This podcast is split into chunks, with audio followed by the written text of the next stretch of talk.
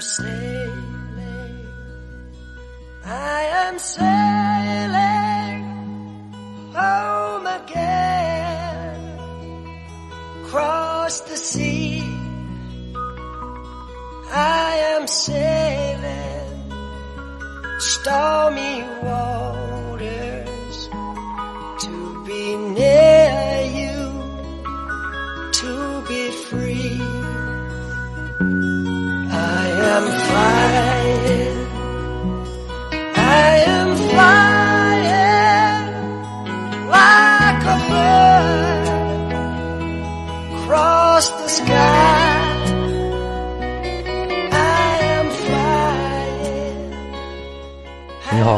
欢迎收听《人文旅行声游记·壮游者》，我是杨。今天的开场曲呢是来自罗德斯图尔特的《远航》。那本期的节目呢有些特别，啊，壮游者之前的节目呢都是借分享人，也就是者，来讲壮游这个事儿。但今天的节目呢却是借壮游这个事儿讲了一个者，也就是本期节目的分享人关雅迪。那谁是关雅迪呢？如果您是一个电影爱好者，也许看过他参与制作的《黄金大劫案》《西风烈》还有《边境风云》等电影。那如果您是个跑步爱好者呢？也许看过他的《雅迪跑世界》。那如果您是个微博用户，应该还记得2020年的2月13号那一天，关雅迪发一条微博被刷屏了。那当时他说：“天哪！自1月20号澳大利亚出发后，国内都发生了些什么呀？”那这个微博呢是被大量转发，为什么呢？因为1月20号，关雅迪从澳大利亚出发。开始了克里伯环船帆球赛的第六赛段的航程。那二月十三号抵达菲律宾的苏比克港后呢，终于有了手机信号。他翻看新闻才发现，一月二十三号武汉封城了，而且呢，因为疫情的蔓延，二零一九到二零二零赛季的克里伯帆船赛也被迫停止于此。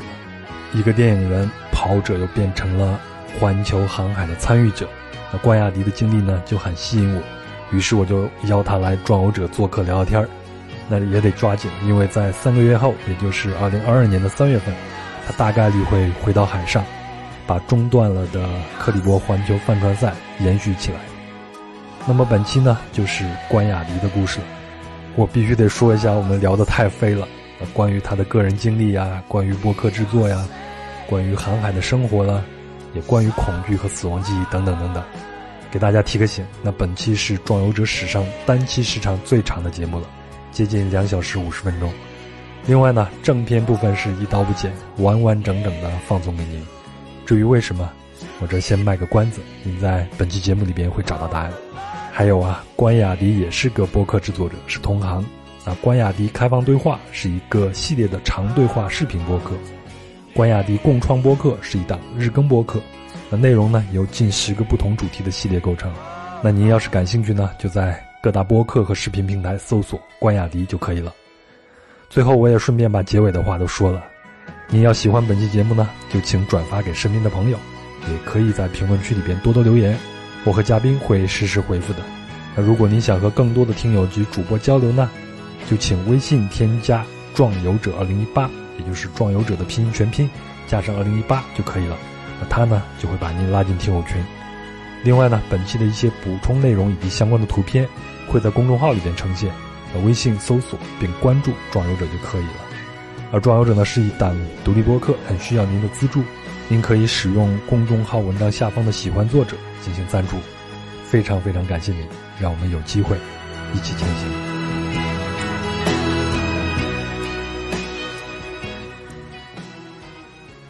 欢迎雅迪，因为我跟雅迪啊，其实是今天是第一次见面。对，但是我感觉我对你已经很熟悉了，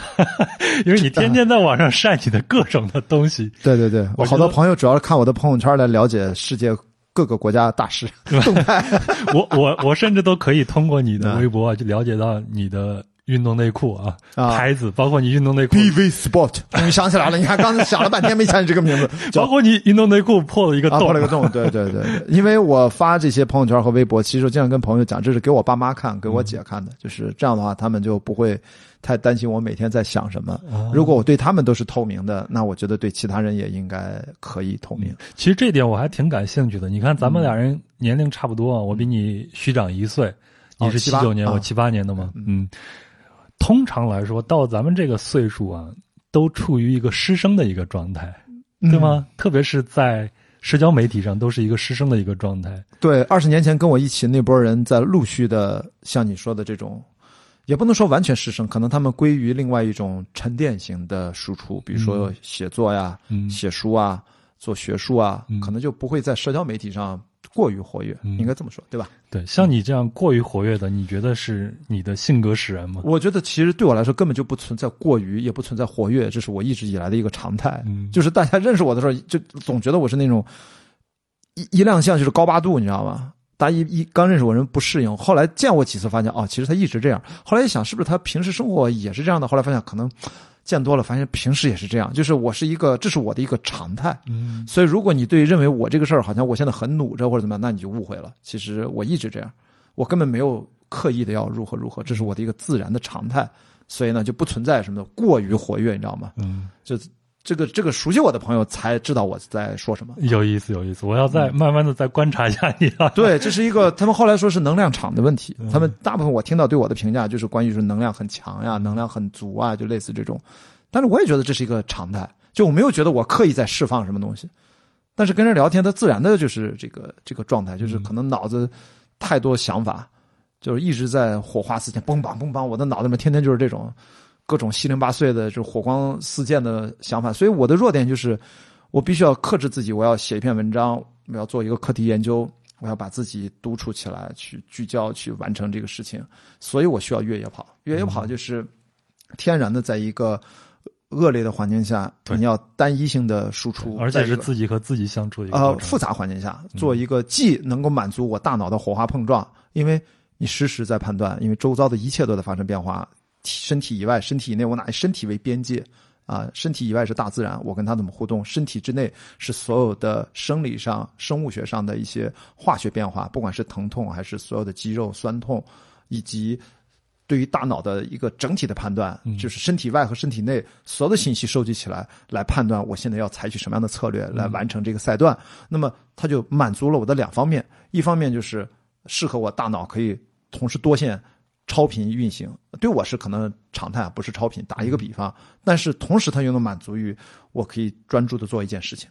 就是它既复杂它又简单，嗯它就特别适合我，所以我喜欢做耐力型运动。所以环球帆船赛，后来我喜欢的海上的耐力运动，嗯也是这样的。它既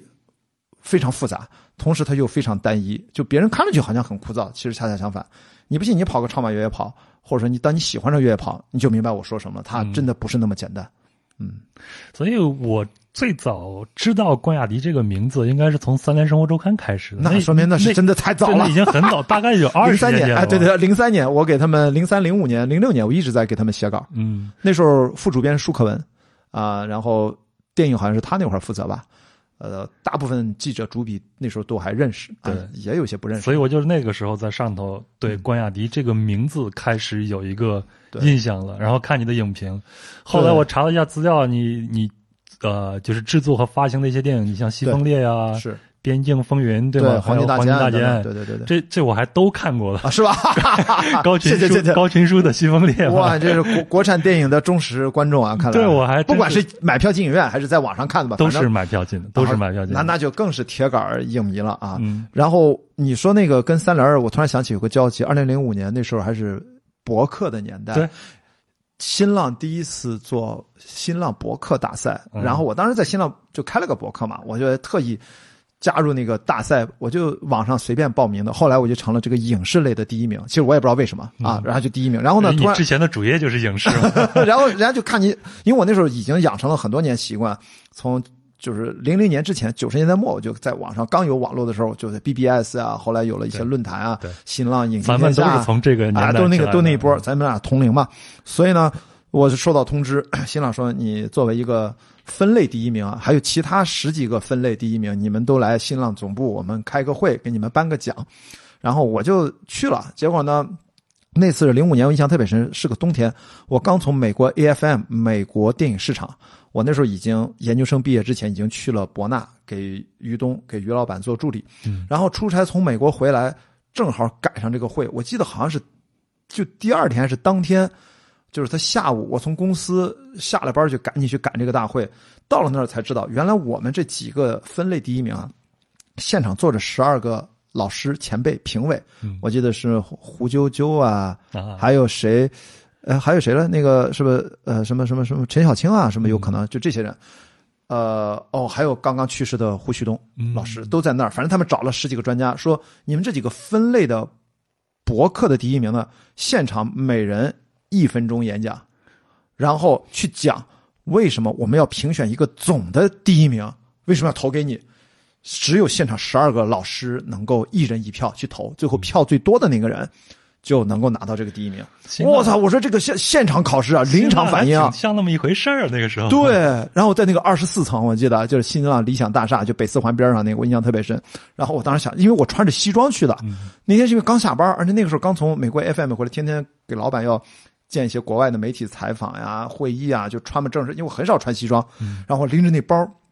突然灵机一动，我根本不知道，好像一开始就让我上去了，你知道吧？还是反前几个，我上去打开我的那个包，我都忘了是个啥包，我就拿出来三本杂志，就是美国电影产业最重要啊，欧美最重要的三本杂志，分别是 Variety 综艺啊，中国版我那时候也给他写专栏，第二本是 Hollywood Reporter 好莱坞报道，第三本是 Screen International 国际银幕，这是英国的，这三本杂志我打开给大家看，我说。封面全是中国电影市场，二零零五年票房就开始井喷了的最早的开始井喷的一个小苗头。中呃，全世界都在关注中国电影，啊啊，没事没事，需要接吗？没接。然后呢，我就再从前头那儿接。好，我说这三本杂志我从包里面拿出来给十二位评委，我记得就说了几句话，一分钟就用完了。我说选我做第一名特别简单。请看，我刚从美国洛杉矶 Santa Monica 美国电影市场回来。这三本特刊分别是 Variety、Hollywood Reporter 和 Screen International。看看他们的封面，全部都关是关于中国电影。那么我说，全世界电影市场都在关注中国电影。那么新浪啊，在座各位也应该关注中国电影。所以这个大奖。应该给我 这个舍我其谁，就特别简单，大家就鼓掌，气势就够了。我这这太会忽悠了，你知道？果不了，然后来，你知道，第一名是给了我，但你要知道多少人给我投了票呢？十二个人里面有六个人给我投了票。但我也具体没问是谁投给我的。总之呢，后来就给我通知发了我一万多块钱奖金，然后扣掉个人所得税，我就买了一个 IBM 的笔记本，是我人生的第一台笔记本。哦，所以就这么来的。所以感谢新浪啊，这个他植入一下。哎，那你看。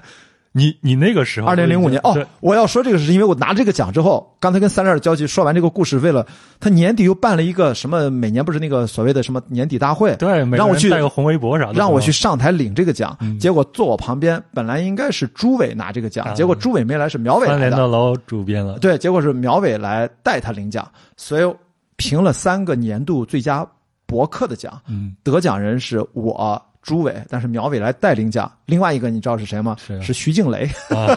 所以我们三个 人女王啊，对我们三个人上台领了一个奖。我还记得我穿了个蓝毛衣，穿了个衬衣，领翻在外面。呃，我也不知道上台说了一些乱七八糟。网上好像还能找到那张领奖的照片，我背后就是徐静蕾和苗伟。哎，你看，你零五年你都已经能明确的意识到中国电影已经在开始井喷了，你为啥最后退出了呢？其实也不能说完全退出啊。其实你看。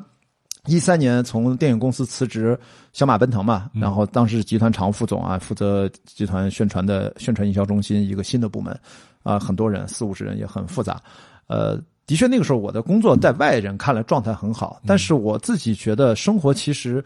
从九八年进电学，我觉得你永远给别人的感觉都是状态很好的一个样子，因为你你就是一个精力很充沛的一个人，呃。我状态好，所以就要看精神世界嘛。那个时候稍微有点困惑嘛，就家庭的感情的问题就不开心。从九八年到一三年，已经工作十五年了。这十五年里面，除了电影，几乎没有别的。当然还有点体育运动，有一点点吧。除此之外，我的工作就是我的生活，我不能说我没有生活，但是生活很简单。嗯，呃，谁找我干活就干，找我拍片子我就拍，什么导演、什么公司老板找我，我就去给他们打工，当老板的助理啊等等，一直到一三年，所以就想有点变化啊。当时想法就比较就是比较简单，大家都以为我裸辞被挖走了还怎么着，其实也没有，真的是裸辞。所以一三年是算是辞职，但是呢，中间做了很多项目的前期开发、买卖版权，一直到一八年年底，我才算彻底的退居二线，因为一九年就要去，呃，中间参加了七八年的超马越野跑比赛，嗯。然后就去参加环球帆船赛，我就知道我的那个创业小公司本来就做不好，呃，越野跑推广这个活儿没没干漂亮，因为同行也没有谁能跑得出来，因为它太不赚钱了，因为那是我的兴趣。我们天使给投了点几百万，然后我们几个合伙人，就我是老朋友、老同事，我们就做的，没做起来呢，我就看到这个情况，我在一八年年底的时候，我就跟大家讲，我突然知道我一九年有机会去参加这个比赛，九月份出发啊，五月份我就要去训练了，然后我就提前跟大家讲，我说每个人发半年的工资，我跟投资人讲了，投资机构打招呼啊，也都认同，就是咱这投资等于失败了，但是呢，我得把哥们儿们照顾好，所以三个合伙人，我说口头承诺把股份我用半年的工资就算回购回来。你们赶紧提前半年去找后面的后续，所以这样我们现在关系还特别好。其实我现在等于这个公司是我一个人在，就我没有去注销，我没有去清算。我对投资人说：“我说我是电影制片人的思路，这个事儿虽然败了，嗯、没做好吧，也不能说败了，但是我总觉得这个壳儿留在这儿，我们账目我们做的所有的这些越野跑的推广、短视频一千多篇微信号文章，就做的特别认真投入，账目也很清晰。我这这个公司留着吧，什么时候能再重启？以后没准我再拍电影呢。所以呢，我想的就是，当时一三年的困惑就在于。生活过于单一，但是真正的科班所谓的本科研究生都在电影学院的科班电影人，又觉得生活应该高于电影嘛？对呃，创作生活呃，当然是创作来源于生活。所以我的生活到底是什么？其实我发现没有，包括结了个婚，其实也没有得到什么婚姻的那种真实的婚姻生活的感受。当然，这个怪我来，不能怪人家。嗯所以最后我们友好分手了之后，呃，我这几年包括离婚分居那几年加起来，我都在全世界。这样超马越野跑，我觉得是实打实的换来了很多的生活的体验感受，并且我觉得从整个身体的结构性上，大脑主要是大脑，我觉得发生了很多很多变化。嗯，那应该是我期待的吧，甚至是在我期待之外得到更多的东西，我觉得就蛮好的。嗯所以呢，等于未来我可能应该再回到电影，不叫再回到电影行业，就是我觉得电影它跟我撕扯不开，对，你呃也一直没有彻底的离开。就是反正半条腿还在。然后呢，我未来可能就不当制片人了，因为以前我就是学制片发行的，干宣传营销所有的产业链的每一个环节。北影的时候学的是管理系制片发行专业，哦研究生是文学系，研究好莱坞的产业史研究，嗯等于也都是偏向于不是那种艺术史研究，偏向于管理系的经济呃相关的一些产业问题的研究。所以呢，我就想，如果再继续做电影，我可能希望要不就做编剧，要不就做导演，就不再做制片人了。因为显然我有了真正的生活体验，我会发现，本来我就喜欢表达。就像你说，零五年之前，我给《新京报》《南方都市报》那些主流媒体，当年二十年前的主流媒体，我就写产业分析、专栏文章、影评。很多人当时那时候以为我是影评人嘛，那的确我是连续十我给你的印象就是影评人啊。很多朋友都这么认，因为当时的的确确，我跟张小北有一个影评节目是电视上播，在地方台湖南啊，还有一个就是华语传媒大奖，我们连续十年当评委，所以很多网友当然认为我其实是一个影评人，这很正常。但我自己觉得那是因为我自己干制作之外的事儿，有太多的时间喜欢泡在网上，嗯，那大家当时不都是，只是他们不用本名而已。比如说当年陆川在网上叫愤怒的猪猪，对吧？好多现在导演，呃，很多是从影评人变成了导演，呃比如李霄峰啊。陆川梦的第一部电影《寻枪》不是也从 BBS 开始的吗？对对吧？所以就是很多电影人都在上网，也都在发表很多东西，只不过说他们可能用的不是真名，因为我实名上网二十年，对吧？一直是这个名字，所以大家看我的影评多了，就以为我是个影评人，这个也很正常。实际上我干的都是电影行业内里面的管理工作，幕后的制作相关。呃，但是以后呢，如果我还继续做电影，我觉得我本来就喜欢表达，更多的是对市场的观察。但有了自己的生活，发现哦，其实我也有很多想表达的一些感受，可能可能就是通过一些作品来表达吧。也可能是故事片，也可能是纪录片。因为一四年雅迪跑世界就一直是一个纪录片的形式，在记录我的超马越野跑的生活。第一季、第二季、第三季，这可能是最早的 vlog 的那样的一种形式了吧？对，后来有了 vlog，我就很奇怪，哎，这不我一直在拍吗？一四年我就在开始拍啊，呃，但是我当时想的，一四年我也没想 vlog，就是我做节目吧，永远就是就是有一个嗯方法论，就特别粗暴的方法论，就是比如说每周影评，我跟张小北去二零零九年吧，然后给湖南卫视，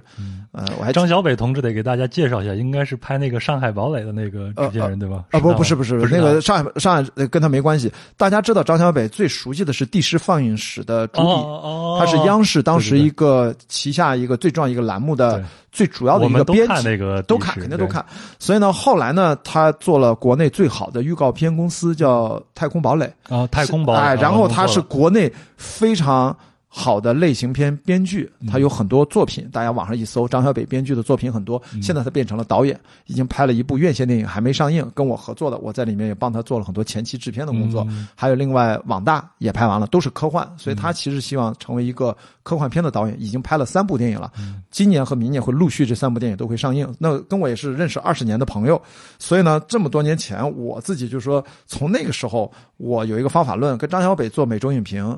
最早是给湖南卫视，他们要做一个影评节目，然后我们去给他当策划聊天聊完了之后呢，给他出了各种方案，没有一个采纳的，你知道吗？后来还是用了他们自己的方案，然后还让我们录了期样片，我们觉得这什么样片太二了，就是那个叫呃呃一什么联盟影评还叫啥，反正后来那个节目就没做下去。但是我跟张小北出来呢，我就觉得他这个他们实在是太不靠谱了，我就跟他说，咱们给他出了那么多主意，我说其中有一版。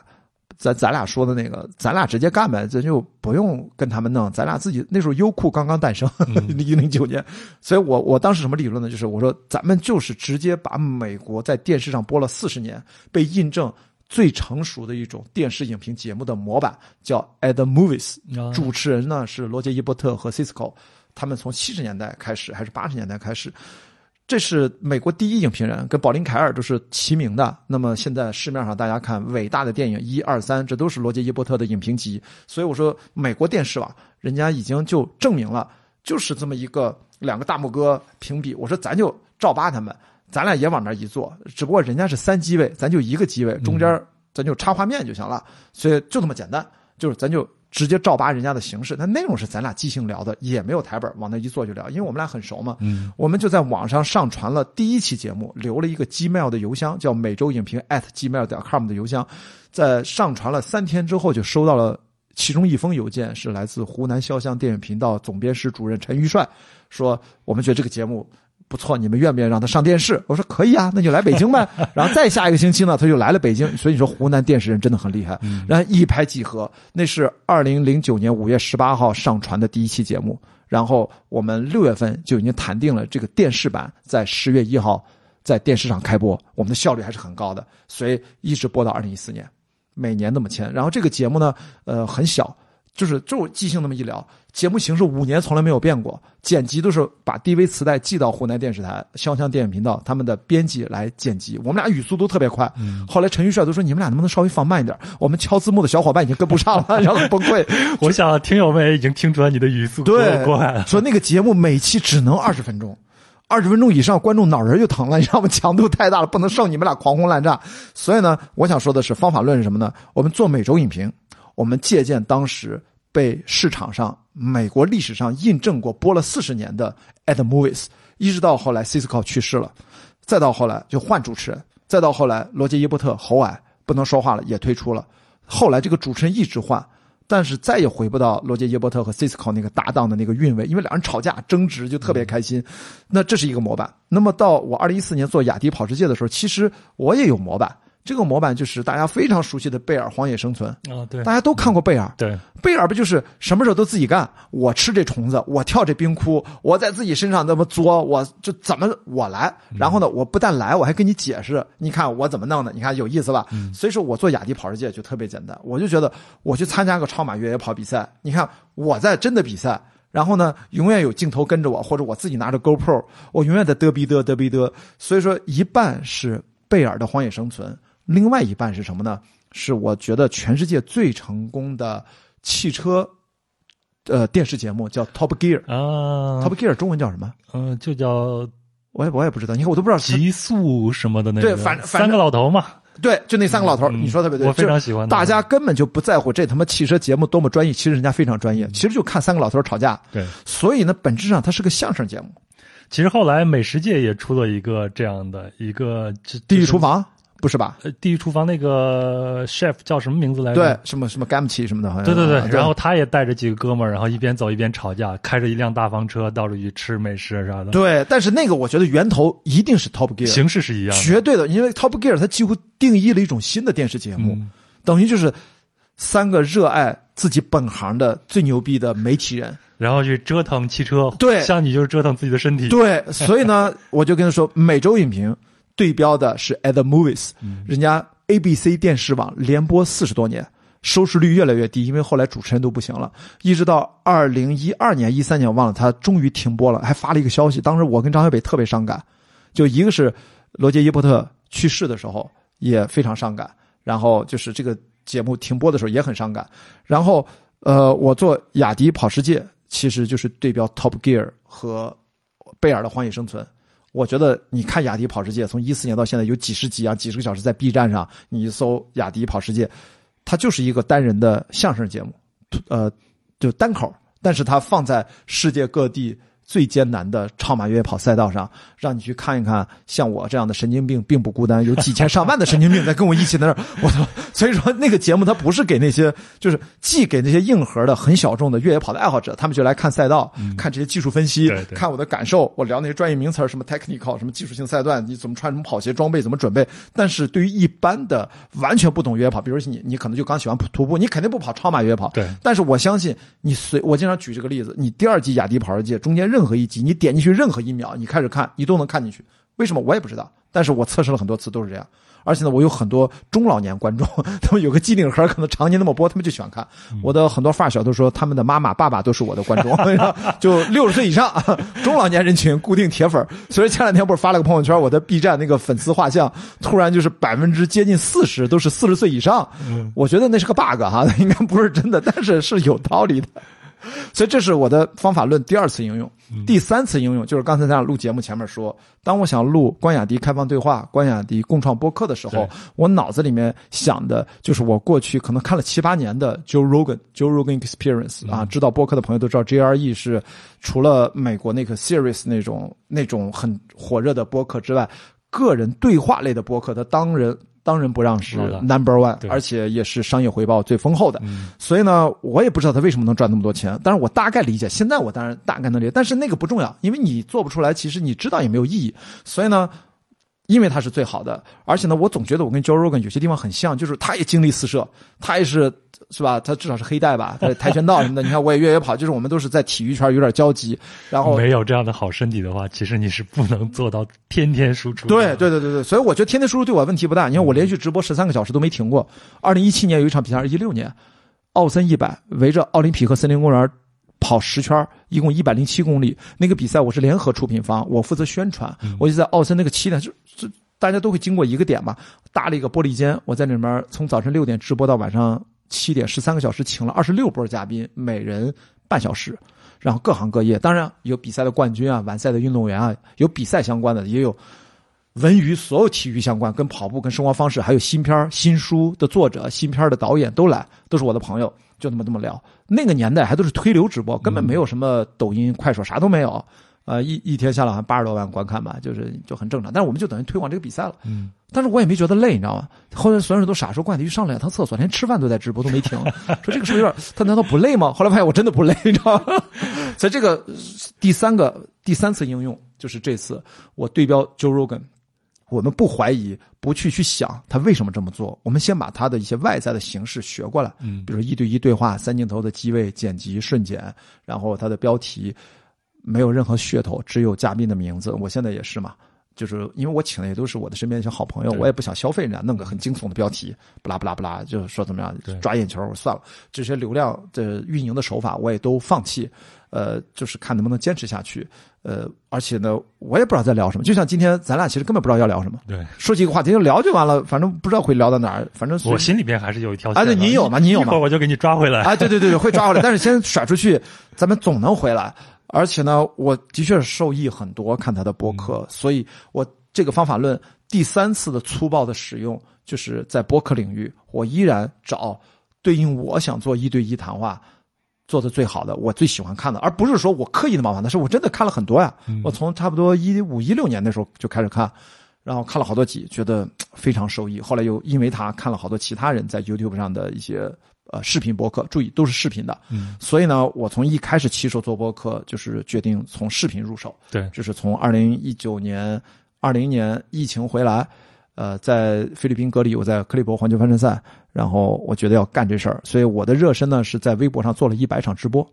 每每场四五个小时、五六个小时都有，就是我聊天，然后大家有时候连线进来，那时候还没有连麦这个功能，但是我自己觉得，其实我当时想热身嘛，我想如果可以见招拆招，如果要反复的跟大家去这么沟通，而且我能聊什么的，我也不知道。我当时做了很多主题，做了很多系列，哎，我觉得还行，这个状态差不多了。然后我就开始录了，六月份开始录，八月份测试了几场，一直到年底再测试，到二零二零年的一月份才算正式的上线了第一期。我的特点就是不停的录，但是不着急播。我现在其实还有备播几十集呢，嗯，但是因为我也没完全商业化，所以不着急稳定的更新。但是另外一个系列共创博客，就目前测试想日更一下试一试，啊、都很短。那么开放对话都很长。嗯、我其实觉得播客可能，我我我这没跟谁聊过啊，以我的观察和我的体验，啊，很多商业化的播客都要四十分钟、一个小时。我肯定是属于你的这个长播客的这种用户的，我我会比较多的听你那个对话的那一系列。对，就是我觉得有些对话呢，我也不知道为什么，他经常就在两个小时以上，可能才会到达一个状态，聊出一些不一样的东西，甚至三个小时。嗯 Joe Rogan 他的节目经常就动辄就三个多小时，你也不会觉得中间有什么停顿、疲惫或者他们状态不好。我觉得这就是人家体力好，而且真的是擅长这种思想碰撞，对以及他的受众，你看他的评论区从来没有喷子，这点是很了不得的。就是这就是我觉得中国大家都不认同，没有关系，可能就是因为太早了。但是我不能等到中国都 ready 了我才做，那这个时候也轮不上我。所以我经常说视频播客这件事，我就推两个概念，一个叫视频播客，一个叫共创播客。共创播客就是，比如说咱俩现在开个 Man Club，、喜马拉雅就 Clubhouse 那种，对搁在这儿听，大家谁想问问题问，打开也能加入咱俩、都可以。就是它不是两个人很有限定，它是开放式的。我就在推这两个概念，我觉得我甚至夸张的讲，越多的人反对，就证明这件事情未来 成功时候它的回报就越大。嗯，不用管他们，呃，因为美国这么成功的东西，我们按照互联网的那种时间胶囊的理论，在中国以中国的本土特色的这种国情，让它火起来，再来一遍，它是时间问题。对，只不过说可能不完全跟人家一样，但是那个核内核是还是那个内核。所以我现在看到国内去年啊播客这么风风火火。都做音频，我其实从头就没理解，我也不是播客圈的，所以我就按照我的自己的做电影的思维，你是一脚踹开了播客圈这个门，但是用的是另外的一种方式。对，就是我不管国内怎么什么规矩，或者不管国内这些老播客人怎么做播客，其实根本不影响我。所以我有时候跟一些老播客，我就不说名字啊，跟他们聊，我觉得有些人是很开放的，有些人就明显就分两波，就很抵触，就觉得播客就应该是音频的。嗯，我就说，嗯，好吧，我说音频的其实是我录下来的之后特别简单，用 QuickTime 打开，然后另存为一个音频，然后音频我的博客就 这是我的音频博客，你知道。而且还有一个点就是不剪辑，因为我发现我看 Joe Rogan 都是不剪辑的，所以我很长时间一直以为播客就是不剪辑的。然后在那个群里面，你记得我是吧？在那个群里面有了讨论，我才知道原来播客是要剪辑的。原来我们都是精修的，你知道吗？我都完全不知道。但是我在博客发现，我从来没有剪过，也还 OK 啊。今天咱俩聊之前，我在路上我还在想，我骑着我的电动车，我在想跟你聊天啊，咱俩肯定能飞得很很远。嗯，但是最后我剪不剪呢？其实我想了这个问题。对，这呃剪不剪其实都可以，取决于主理人、制作人他的创作思路。是我的创作思路就是就不是号称一刀不剪吗谁谁谁？Steven Steven 说那个啊啊，Steve 啊，Steve 啊，啊，那有可能，但是那是因为他也喜欢 Joe Rogan 嘛，肯定是，就只要你喜欢那一类的，就会发现，因为我的理论其实从来不是因为播客，是因为我看那么多播客，我后来大概理解他们是因为看了几本书，比如有一本书叫《心流》，嗯，Flow。我后来去给喜马拉雅经常给他们产品团队开会的时候，我经常给他们做过顾问啊，我也莫名其妙给大厂做顾问，嗯莫名其妙的，你看，我就跟他们强调了一个概念，就是，呃，我们一切都是为了心流体验。而且呢，我给出一个观点，就是我的观察和切身感受是心流即内容，就是我们俩在聊天，最后其实营造的是一种让大家忘记时间的那种感受力，并不在于你讲的内容一定说我是来上课，还是我要对对对我要得到一种什么得到感我非常就是排斥这种上课的这种感对觉。嗯，啊，还或者说。要不就强调特别强的得到感，我说你去得到嘛，得到上面的课都有得很强的得到感十，五分钟以内，对对得到很多。还有人强调的是一种，我也不完全相信那种陪伴感。嗯陪伴感就是传统播客，就是闲聊天儿真的是闲聊天儿这我觉得今天咱俩没有那么闲，我觉得还是，比如说刚才我已经在这儿，我不知道聊了二十分钟了，就是我觉得它是有效信息的，呃，密集性的组合输出。嗯，然后呢，让你觉得没有我在呃故意的没事儿找事儿没话找话，所以呢，由这些东西，它总有另外一个状态，会让你让你大脑自然的释放这种啊、我不知道那个叫伽马波还是叫什么阿尔法，我忘了是那种波形，然后让你进入到一种全神贯注就听进去了，然后忘记了时间。所以我想说，真正的对话核心是从两千年前甚至更古老。几十万年人类走就是直立行走的进化，我们在山洞里面打完猎，晚上睡觉前弄一个会掌握了火之后，我们永远在墙壁上那个影子进行表演。我们是今天白天怎么打猎的？大家在通过语言简单的语言迸发了，就是突然一个因为一个喉结一个什么什么的一个基因的变异，最最好的魅力嘛。对，这个对话它实际上是在传承我们的智慧，呃，收集所有人的共同的记忆。它其实是在这方面，它对我们是骨子里面需要的。只不过说是两千年前有了现代文明的初始，那就是整个我们有了文字之前之后，它是一个承载你所有的我们的人类文明的一个载体。所以我们总是喜欢去听故事，总是喜欢通过对话的形式来交流情感、交流思想。所以从这一点上来说，我觉得心流是我最看重的。一场对话能不能建立起这个心流，在我看来就是成功与否的一个重要的指标之一。所以我看 Joe Rogan 他们那些不剪辑，最重要的一个原因就是。你怎么在剪辑的情况下还能够保证心流吗？每一刀都可能是打断，不怕打断，你怎么给它衔接回去？我们做电影剪辑就让好莱坞就是无镜头呃呃就是无缝剪辑的方法，就让你感觉不到镜头的存在，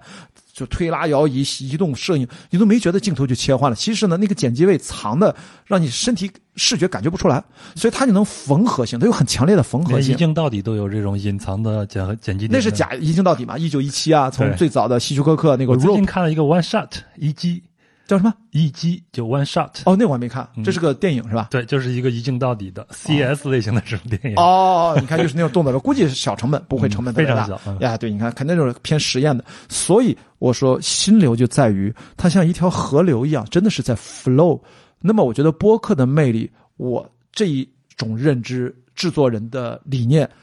不剪辑的目的是，我没有信心把心流，如果我很努力的建立起来了，嗯我把它剪断了，我没有信心能给它再缝合回去。那怎么办呢？那有的时候或高或低，那我倒觉得还好。生活当中本来对话就是有高有低，情绪怎么怎么样。而加上我呢，我觉得，我觉得还好，我基本上是保持一，我不说了，我的常态就是一个，一个是不太容易波动，所以我就不剪辑。这个当然也是因为我看了很多 Joe Rogan 的播客来的，但是我发现大家对播客的理解因为源头不一样，所以就会有不同的理念，这个是非常正常的。我我不觉得谁就是谁高谁低，或者谁要反对谁，我觉得都是成立的。啊，因为的的确确经过剪辑后的播客，我忘了谁说的，好像说，嗯，经过剪辑之后，感觉我们好像都聪明了很多，就是有那个大概那个意思啊。肯定啊就就剪完了，觉得自己说的话都 我自己我自己倍儿精彩剪的时候都会把我自己的那些废话呀、口屁啊啥的全给剪下去啊。哦。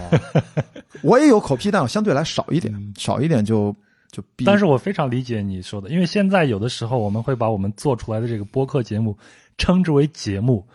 我个人觉得，它一旦变成节目的话，那你就需要在上头动很多的刀子了。对，但是如果就是一个原生态这种播客，我们真正的意义上的这种播客的话，我我也挺认同你说的这种一刀不剪的这种方式和心流的这种。对，主要是主要是追求心流。嗯所以我就说回来啊，就是简单的，就是我对很粗暴的做内容上的思维，就是结合自己的特点，然后把认知梳理清楚之后，我们就去看，在全世界范围内，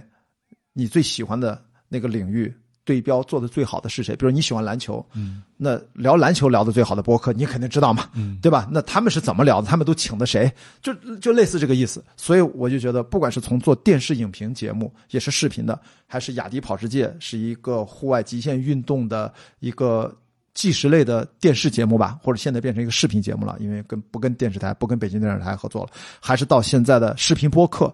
我其实都是用这个方法论，就是我们指向世界上做的这个领域里面做的最好的同行致敬，向他们学习。嗯你不管你你不能说抄袭的，真的真的，我觉得这个谈不上什么抄袭，就是你借鉴他们，然后能拿来用的直接拿来用，我指形式上。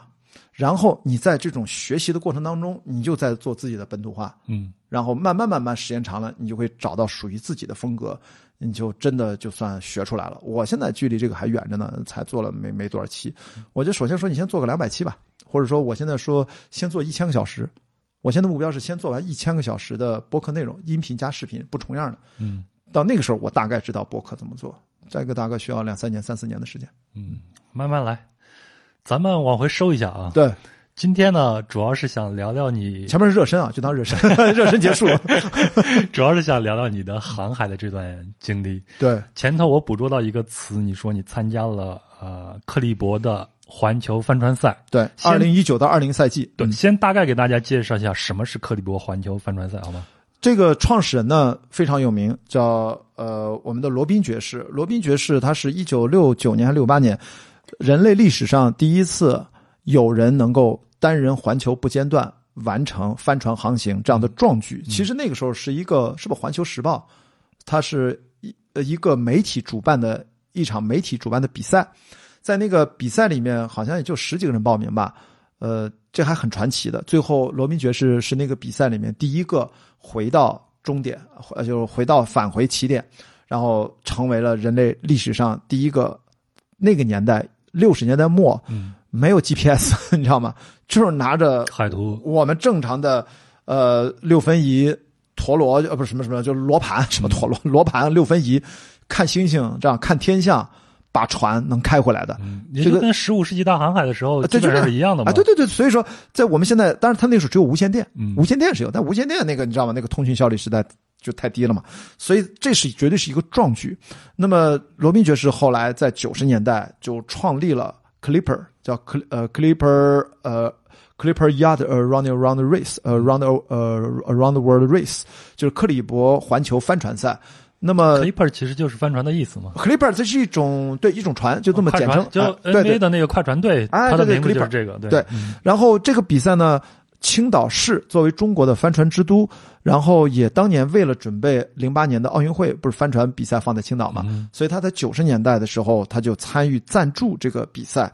成为他的合办港口，因为他每一站环球嘛，其中一站就要在青岛停一下。这个比赛两年办一次，青岛在到了一九二零赛季是第八次赞助合作，所以呢，我之前是不知道这些信息的。嗯我要参加克里伯环球帆船赛，其实是因为我们在青岛有一位伟大的，真的是伟大的呃呃呃，应该是帆船呃航行家吧，叫郭川郭川船长，船长啊，郭川船长，这个是中国帆船航长航领域里面的灯塔一样的人物。对，那我们都是青岛人消，失在了茫茫的大洋中。二零一六年十月底嘛，嗯对。然后呢，我们从这儿受他很多影响，知道他。一二一三年，他在进行第一次尝试用四十尺的英尺的帆船单人环球不间断，创下了一百二十八天马的一个当时的世界纪录。呃，我记得我还在回家过年的时候，在经常去出租呃去海边坐出租车，打开收音机，我让司机师傅就打开那个频道，听他的每天定时的那个卫星连线，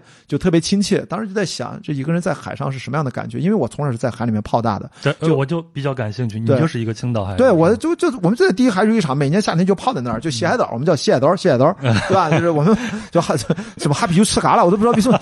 这两句话成了现在青岛话的代表。一个说青岛话我也会，我说什么哈啤酒吃嘎了，我说好好好吧，其实不是，所以你小时候就喜欢大海是吗？我们就在海边泡大的，所以不存在喜不喜欢，就是我们玩的地方。嗯，就是青岛第一海水浴场是，哎，可是这儿我想厘清一下，你比如我也对别人说我喜欢大海，嗯但是我后来发现，我对大海真的是叶公好龙。我喜欢的其实海边的生活，哦对真正的大海我是非常敬畏的，呃就害怕，不能说是敬畏。哦，我就发现我也不知道为什么，就是我是问了很多朋友，他们对深海有天然的恐惧，而也是而我我不知道为什么我没有这个恐惧。我直到我第一次跟郑毅啊，就是我们的比我啊看上去跟我同龄，实际上比我小十七岁的一个青岛职业水手啊，成长出来，就我们自己培养出来的青岛的职业水手，呃，九六年的小伙子，特别特别壮，现在叫练健美，你知道吗？他特别棒。然后我们俩一起，他是环球船员，我是环球媒体船员，然后我等于是。呃，在一二一三年受了郭川的影响，嗯我就一直觉得梦想。我说我某一年是不是等我老了赚钱赚够了，我也报名参加这比赛去啊？嗯所以这个想法就一直在脑子里面。但是后来我肯定是先去陆地上折腾嘛，环球越野跑、高海拔、登雪山我都去了，去了几十场最难的比赛，去了几十个国家等等等等。但是很偶然，就是在一八年，我那个公司也快做不下去的时候，然后一个朋友介绍，我才知道哦，青岛在赞助，还在赞助这个比赛，以及呢，我们是有这个呃叫呃赞助船员，其实就是因为他赞助了这个比赛之后呢，他有一些赞助名额，但是这些赞助名额呢都是赛段船员。就是你先先去报名筛选，很难筛选上，然后你筛选上了之后呢，你也只能跑其中的一段然后我们不能跑全程。哎，很多年没呃没不愿意赞助全程，因为赞助全程很多人坚持不下来，就浪费了这个名额。之前遇到过这个情况，所以说一方面是没什么人报，因为太耗时间了，在海上要待一年，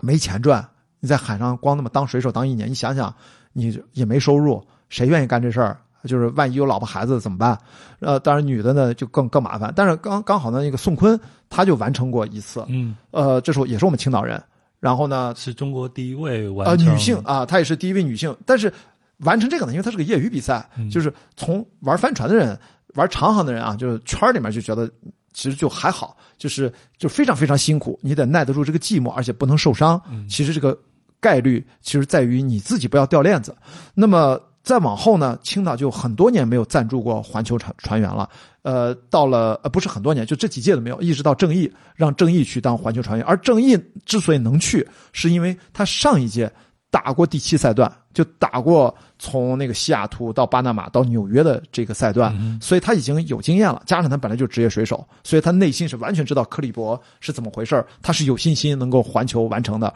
而我的出现呢，是完全是一个门外汉，就像我一脚踢开了波克这个大门一样，我就一脚先踹开了这个擅长干这个事儿帆船，哎，对对，就是就是来搅局的。然后呢，我就是因为通过朋友介绍，然后呢，呃，认识了青啊不不不认识啊，就是通过朋友介绍。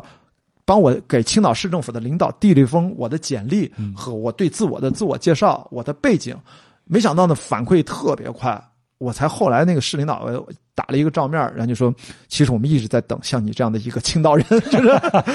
很多年没有等到，就是你看你你又是学电影的，你又能自己导自己拍，然后呢，基本上你的体能、你的户外经历都是超长距离的，你的耐心、你的精神、你的呃知识体系，呃，最重要最重要就是你的英语还 OK，就是跟人家交流啊，然后就我十天裸考雅思六点五，啊 就是这个最近干的事最近干的事儿。我如果说这个雅思考试去年三月份一回来，我能考七点零，你知道吧？一年半不用口语了，特别烂。所以呢，但是这一切呢都是外在。青岛市政府当然人家就说白了，人家就直白的告诉你说，我们如果要赞助环球船员，他得是个青岛人。嗯，那青岛市政府掏钱这么贵赞助一个比赛，然后赞助一个选手，给他免了报名费，那个报名费四万多英镑，其他的费用都得我自己出，人家就给你免一个报名费，其他还有保险、装备、吃喝拉撒、差旅、签证，全都你自己出。嗯，所以这些东西其实也不少钱的。对所以并不是说赞助你，你去你得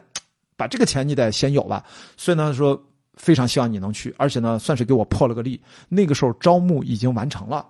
我等于是加塞儿进的，嗯，但是人家几几月份呢？是那时候已经年底了嘛，嗯因为五月份就要去培训了，他们应该在年底之前十一月份就已经 close 筛选了。嗯所以你当时报的就是一个媒体船员这个呃，是这样，媒体船员是一个增加的这么一个，有这种 media crew，media crew 在官方赛事里面，他们会花钱雇啊，两到三个可以在船上有经验的，可以摄像、摄影，然后还能剪片子。其实是组委会要花钱雇这样的人，嗯但是因为他有十一艘船队，以前有十二艘啊，有一艘他妈上就沉了，你知道吗？在南非还是哪，反正沉了，现在就变成十一艘船了。那么这两三个人，他是要每一个赛段要轮，所以说每艘船在这些船上哎有哎轮，你轮到了，因为在船上最重要的一个规则，你如果是普通船员，你是全程不能用手机的，嗯呃，甲板上不能用，你回到船舱里面可以用，但也没信号，你用手机干嘛？也也就是也不能用相机，什么都不能用，你在船上只能操作。嗯，但是媒体船员有这个特权，因为他这是他的工作的一部分，嗯所以呢，我就变成了专属在青岛号上为青岛号所有的船员，我们的船长记录整个青岛号比赛全过程的媒体船员。嗯也就是说，其他后来其他船员知道还挺生气的，说为什么青岛号有一个全程的 media crew，他们不知道我是这个船的赞助方青岛市政府单独 cover 成本。嗯，单独给组委会赞助的，你们船上没有吗？谁的关系户嘛？你看看，这不叫赞，这是符合规则，这个是开玩笑开玩笑啊对，这符合大会规则的。嗯后来他们解释了，跟那些人说了，说这是让青岛市政府，这是赞助商，比如说有呃珠海号，有三亚号，对，呃越南有下龙湾号，韩国国家赞助的叫梦想韩国号，嗯西雅图号西雅图赞助的，就是说如果你这个城市你愿意赞助一个全程的媒体船员，嗯我觉得那那大家都高兴。问题是那个赞助商没 cover 这个成本，青岛市政府出了这个成本，其他三亚和珠海也没有这个呃呃媒体船员。哦，好像三亚号好像有一个，三亚广西应该是三亚号的媒体船员，就是跟我是对位的。嗯但是只有青岛号这次是两个环球船员，所以这也是算下了很大的成本的。嗯然后剩下的就是一个赛段船员，就每一段换一个人，等于我们青岛号上每一个赛段有三个中国人，其他都是老外。嗯，然后这个比赛的规则呢，就是二零一九年的九月一号从伦敦出发，要用十一个月，大概分成八个大赛段，中间一共十几个 race，、一个赛段叫一个 leg，每个 leg 里面有一场、两场甚至三场比赛构成，最后每一每一个 race 有一个积分，最后比的是年终总积分排行。嗯中间的每一场 race 的第一名、第二名，还有什么呃速度赛啊，还有什么 scoring gate，就是积分啊、呃就是抢分门啊，有些小小的这些呃，就是得分点，也都可以。每一场比赛结束之后，会有一个小的颁奖礼，嗯到了年终有一个大的颁奖礼。但是我们因为疫情嘛，所以说九月一号顺利出发，到了三月份我们就卡在了菲律宾，撑了一个月。二月二月十四号就到了，三月十五号大家三月十七号还是十五号决定离开，我三月十九号赶紧买了机票，就回来青岛隔离就算回来了。所以之前在比赛开始之前呢，我们是在五月份到六月份在那儿培训四周。像我这种完全没有帆船经验，嗯你之前在青岛的时候有过出海的这完全没有完没有。，所以我是你也不知道自己会不会到真正大海上会不会晕啊啥的。呃，训练的时候知道了，发现训练的时候我就觉得很好，嗯呃，有点晕船，但是没什么感觉。在比赛的时候只有吐过两次，嗯但是都是那种十秒以内吐完，就是，就是，十秒钟吐完了，接着干活，就这样。这是标准的水手的吐法。有些你不能，就是你也不舒服，但是一定要知道你的晕，你理解了它所有的机制，从那个认知上解决了之后，你就知道你难受不重要，它不应该影响你的工作，就是晕船而已嘛。嗯你又不是得病了。但很多人你知道吧？如果惊涛骇浪加上害怕，加上那个你知道五米的浪来了，你知道就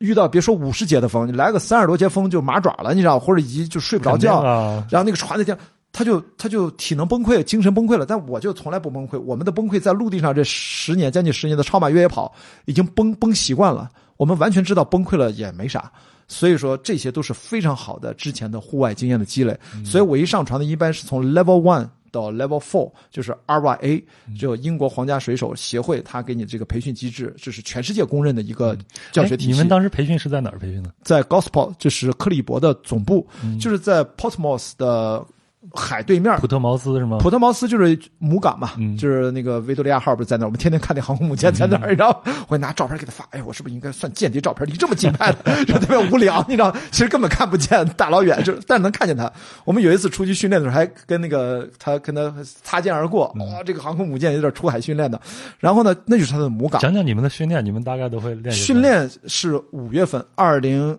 一九年五月份到那儿先报道，像我这种小白，或者说所有的船员，注意这个比赛它不是职业帆船赛啊，职业帆船赛环球航海的那个是，哎我接个电话，嗯哎你好，哎你好哪位？啊，我现在在干活呢，抱歉，我这先不需要啊啊，挂了。然后呢，我跟大家解释一下，这个培训特别有意思，就是我们五月份 RYA 我是零啊，就是我们不是职业帆船赛，也不是职业水手，职业帆船比赛环球的有一个非常知名的叫呃，以前叫沃尔沃环球帆船赛，沃尔沃后来退出了，现在变成改名叫 Ocean Race，那个就是像正义这样的，就是顶尖的版本的正义，嗯，一大堆去打这个比赛，他们就特别快。然后环球下来时间也短，但是那个简直是太震撼了，就是飞一样，你知道吗？我们这种上传的概率都没有。那么克里伯就对应这个沃尔沃环球帆船赛，其实是普通业余选手，而且呢，大部分都是老头老太太，你知道吗？都是大爷大妈。我们经常说这克里伯啊，他是个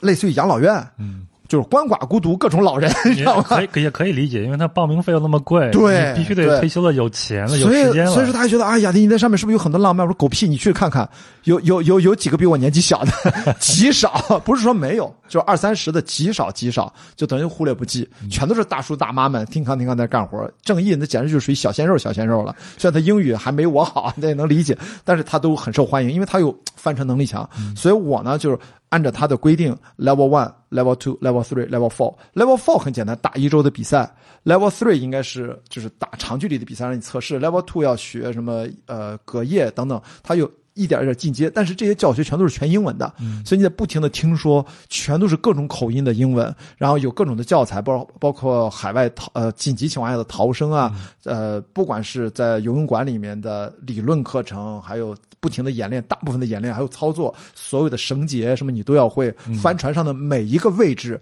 的操作原理你都要会。我们是叫 crew，我们在船上就是个船员。船员对。我们这个虽然你是一个媒体船员，但他也是个哦船员，对？这个事儿啊，我我是就是到了那儿都要比赛了，我才知道，就是我其实就没把自己当成媒体船员，嗯等于我把自己当成普通船员的同时，肩负了媒体船员的职责，就是我该正常正常干活，嗯同时我每天。只让船长说，让我在值班的时候给我两个小时的写作的时间、整理素材的时间就可以了，其他的事儿我就都干了。炊事兵也得拿枪打仗，对，就是。船长特别高兴，一看我这五大三粗的，一看是个好兵可以用。你知道，按照大会的规定，媒体船员可以不用上 watch，就不用 on duty，、嗯，就不用干活。我以前都不知道，但是我后来我就跟你说青岛的那第一个 watch 就是观察，我们不是那个 watch，就是一个班儿叫一个 watch，、啊啊，就是白天，呃，我们是六六四四四，嗯呃，白天六小时一个 watch，、嗯晚上四小时一个 watch，这导致什么呢？你上了第一个六小时，你又上第一个四小时，第三个四小时，第二个六小时，第二个四小时，这么倒，等于你下甲板自己休息，所以你每次睡觉的时间都不一样，嗯每天都不一样所以说你要睡不着，你就很惨。你就崩溃了，你知道吗？所以我就跟青岛的领导，包括跟船长，第一时间就打交道。我说不要把我当成媒体不干活的媒体船员。我说我是搞这个耐力运动的，嗯体能好，精神头好。我说媒体船那点事儿，我就兼着干了。你把我当成普通船员用就好了。船长特别高兴，他说哇，因为我们那个船长是个竞技性很强的，他是个职业帆船手，都要代表英国参加奥运会的那种。嗯然后所以说他就很喜欢这个船是一个快船。嗯，所以每个船上的船长他应该都是一个很职业的，因为、呃因为他要保证你们的安全了。因为这个比赛最可怕的就在于一个职业水手带着二十个业余的玩家去跨大洋，他说这是 crazy，他说这太疯狂了。然后呢，加上一共这个比赛大概有五千人参加，在过去三十多年啊，参赛选手大概有五千人上过船参加过比赛，死亡率呢死过三个人，嗯所以说五千里边死三个，其实数量不太多的，但是重伤、轻伤的有无数，你知道吧？无数就太容易受伤了，骨折那太多了，就是你死不了啊，但是你很可能重伤。然后呢，但是巧不巧的，就只死的三个人呢，都是上届和上上届，对，刚好所以很多船员就就就投诉，你们安全系统一定有问题，要不然为什么从来没死过人？在上届和上上届分别死了一个和两个。那么后来没有办法，克里伯就紧急调整，因为他们那个事故报告也写的非常分析，分析的非常清楚，我也都看了一个报告，全英文的，每一个七八十页，一百页，就到底怎么死，怎么撞着头，怎么怎么着这些啊。然后呢，他们采取重要的一个改善措施，除了船上改了很多啊，改进了很多，就是人家真的很专业。英国人玩帆船是最厉害的吧？应该是。然后其中就改变了一种，以前呢都是一个船长带二十个船员，这次增加了一个大副。啊，这个大副呢也是职业水手，等于在船长睡觉的时候，大副掌舵或者大副来当负责人，至少是一天二十四小时，永远有一个职业水手来给大家发号施令。嗯这样的话就安全性提高了很多。嗯我们那个那个大副特别小，跟 Frankie 同龄，叫 Rihanna，一个姑娘，胖乎乎的，特别壮，哇哇，那姑娘特别开心。就是我们这个船长 Chris 和这个 Rihanna，我真觉得我们这个船就是氛围太好了。因为在五月份先去报道的时候，大家队友见面，各个 leg 报名的，你哪怕在世界各地都要飞到英国来，大家啊，你们训练的时候，你们的船员都已经在一起。他他有一个大会，嗯。训练的时候是你可以自己选择训练的时间，只有中国的选手从 Level One 一直学到 Level Four，为什么呢？是因为呃赞助方，因为我们中国的船员其实没有什么中国人会报名参加这个比赛，嗯。有都是在海外生活的中国人，嗯。他们会报名报一个赛段。中国的中国选手都是报名参加这个争取免费名额的 ambassador 计划、大使计划，因为他不用交报名费，对。其他的费用自己担。所以你让中国这些所谓的爱帆船的人吧，都没有爱到说我要报名去参加克利伯，那个报名费太贵了，一个赛段就七千镑吧，好像大概七千镑，所以大概八个赛段下来是四五四五万英镑。嗯。所以我们就为了赞助方节省培训的成本，才让我们一口气儿从 Level One 学到 Level Four。嗯一般老外觉得没必要太累了，一般 Level One、Level Two 连着学，休息休息，抽空再来一趟 Level Three、Level Four 一起学，至少要分两次。还有一些人呢，把这个当成度假。Level One 到 Level Four，他分四次学，他慢慢学，他无所谓，嗯人家也不差钱，也不差时间。所以只有中国选手来了呢，因为各种主观、客观的原因，就是压缩学。一口，那我不但压缩，我还给自己加量。就是我学完了 Level Four 之后呢，我也不想着急回去，我就跟那个组委会我说，我能给自己再接着学一个 Level Four 吗？反正下一个下周还有一个 Level Four，、我说我想跟他们重打一遍，再把一些知识巩固一下。就是我觉得我对自己更负责。哎，他们觉得还没见过你这样说，Level One 到 Level Four 已经很累，你说你不累吗？我说不累啊，我觉得啊是挺累的，但是我觉得挺好的呀。我就我想再 push 一下啊，看我的 limits 在哪儿，我就说特别认真。哇，说这个中国人好像，嗯，好吧，那你就来呗，反正你是青岛赞助商，说你们青岛那边 OK，我们就 OK 去给你安排。所以呢，我是所有的中国船员里面唯一一个连续上课上了五周，然后才结束我的培训计划。哎，在这个培训里边，嗯。哪一个项目你会觉得对你是最大的一个挑战呢？啊，呃，其实最大的挑战是掌舵，掌舵。就是，但是这个我们因为是个 speedboat，我很短的时间内掌过舵。那个呢，其实你要船跟水的关系，我觉得那个是我单独要去学船，重新学掌舵的。嗯在大部分的情况下，我掌舵的时间很少，在比赛过程当中就偶尔就在。相对来说，没有什么风浪挑战的情况下，那谁掌舵下啊那个谁掌舵都差别不大。嗯只要我说风大了，我是不敢掌舵的，因为不是说船会出现危险，而是说你明显你在绕弯路，你走不齐的话，你会浪费时间。嗯所以呢，这个比赛当中就分两种船，一种就是我们这种非常竞争性意识的船，就基本上是有经验的。呃，船长和大副加有经验的 watch leader，就是算值班长，选出来很有经验，自己家从小开船开了几十年的，他可以掌舵，他会走尽量走最好的切线、最好的切角，这样的话我们速度最快。还有一种船呢是休闲船，就是大家平均掌舵，你不像我这种如果不会的话，来雅迪你不是不会吗？那你今天多排两个小时，咱慢点就慢点，落后没关系，但每个人要享受这个过程，都是交了钱来的。嗯所以你看，就是你的目的，大家都是交了钱来的。对，如果你是 for fun，然后你到了一个竞技的船上，你就很难受。你特别想赢，你如果在一个休闲船上，你就崩溃了。所以最好是什么呢？你在报名的时候填表，你说你来这儿，你的 competitive，你那个心态，你填，你想一。你这个船你可以自己选，我想去西雅图号，去青岛号。你看来青岛号的人都是对中国比较有好奇好感的，嗯去什么三亚号、珠海号，一听就中国的船嘛。嗯就我觉得就那个歧视就不太严重，其他船咱也不敢保证，因为如果常出国的人都知道，老外对你中国人他那个歧视吧，他他也分不太清楚自己那是歧视，他对你不了解嘛。所以我们这种 ambassador 这个计划，我真觉得有的时候是在大量的时间就在传播中国文化，跟他们交流，讲中国怎么怎么样。所以我们这个船做那个船员大会的时候，我们的船长。长跟 Rhiannon 跟我们很多人一起见，不只是第一赛段的，都来那个那是个集体的大会，来这跟报道一样。其实我们就做那个团建活动，其中一个就是所有人闭上眼睛，然后就觉得如果从零分，从一分到五分，从 competitive，你觉得你是完全五分是最 competitive，就不拿冠军不罢休的，你就举手。然后最休闲的一分就是我这来玩就行，你也举手。后来我们就一分到五分都闭着眼举手，只能听见刷刷的，就是举手的声音，但都没睁眼。后来上了船之后，我们的船长告诉我们说，我们这个团队他当时特别高兴，因为他是个奥林匹克选手，嗯，他希望带一个竞争性的团队。结果那天有五六十人吧，我们青岛号的所有船员。后来他告诉我们，我们平均下来是四点五分，就是说我们这个船大家都想拼。青岛号上都是一些狠角色呀。对，但是我觉得这个是什么呢？这是组委会背后他一定分人的时候，他是把那些想竞争的人最好攒一块儿，嗯不然的话，你知道这个是非常聪明的，因为他们有这么多年、三十年的经验。如果你把心不齐的人弄到一起吧，所有人都崩溃，还不如想玩的弄一船。所以你看，最后谁落在后面的？比如那个那个韩国那个梦想韩国号，后来那个船长还被开了，你知道吗？那个船长就永远在睡觉，也不好好开交给大副怎么着的。然后其他的像我们这个船，就是不管谁来，你可能有个别的想玩的吧，被我们这个氛围一带吧，就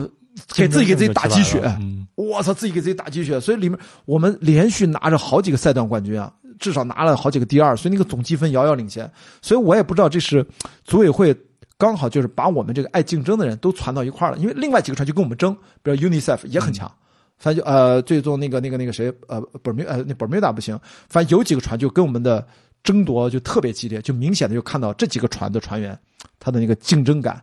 跟我们心气儿就赌，所以你能看出来，就是船大概分两个梯队，一开始咵这几个冲出去了，特别猛。他一开始短距离的时候，他那个猛啊不是猛，你过了一天或者过了两三天啊、冲到前面你就知道这个船长这个思路谁掌舵，就马上知道大概怎么样了。啊而且你们每个人轨迹互相看着呢，他怎么走他怎么走，大家在这参。但是，一旦啊距离拉到足够大的时候，你们的天气不一样的时候，等于是独立天气了，那个时候就已经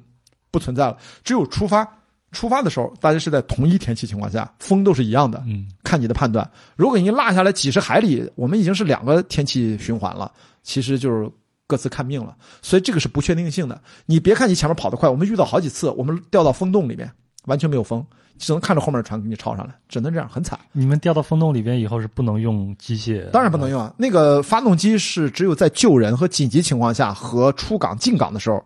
降了帆，嗯，开发动机要进港要出港，一般我们先开出来，然后升帆，做好是勒芒出发还是集体出发，出发方式先决定是哪种出发方式，然后再集体出发。所以说入港它有一个终点线，冲过终点线之后降帆收拾好了，开着马达进港，嗯然后以及我们有过呃给人家送东西，人家给我们送东西。啊、开马开开发动机，两人接近，互相扔，互相救援一下。因为在跨洋的过程当中，没有救援队，只能靠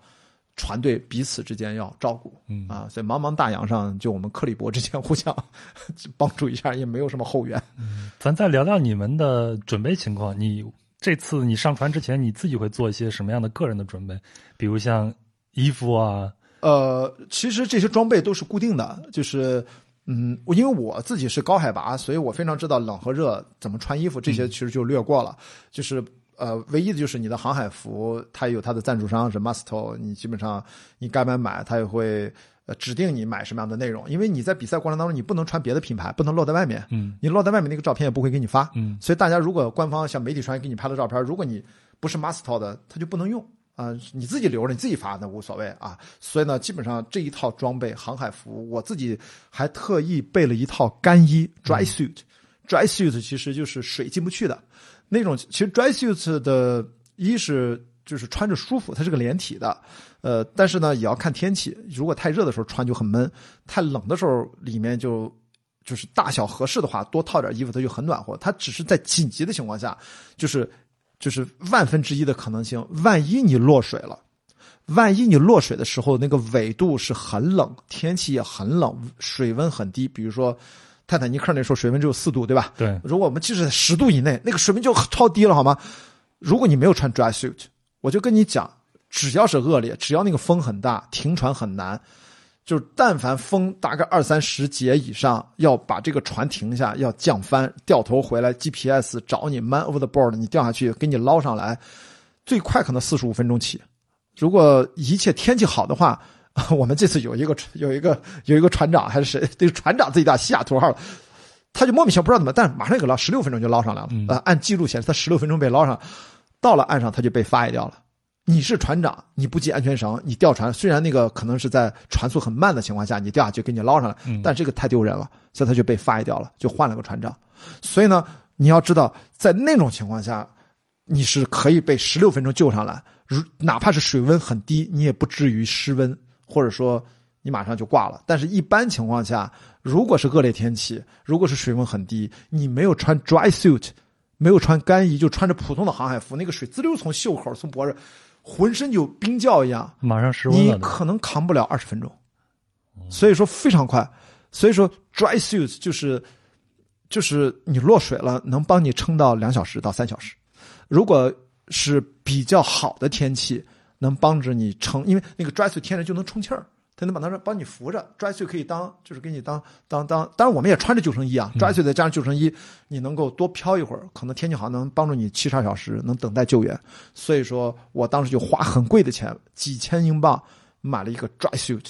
后来我穿过两次，本来就是留给这一段横跨太平洋的时候，这个最冷啊，太平洋巨冷，嗯，我就穿 dry suit。我在横跨那个咆哮新风带的时候我也穿了，我操，那个冷到就是。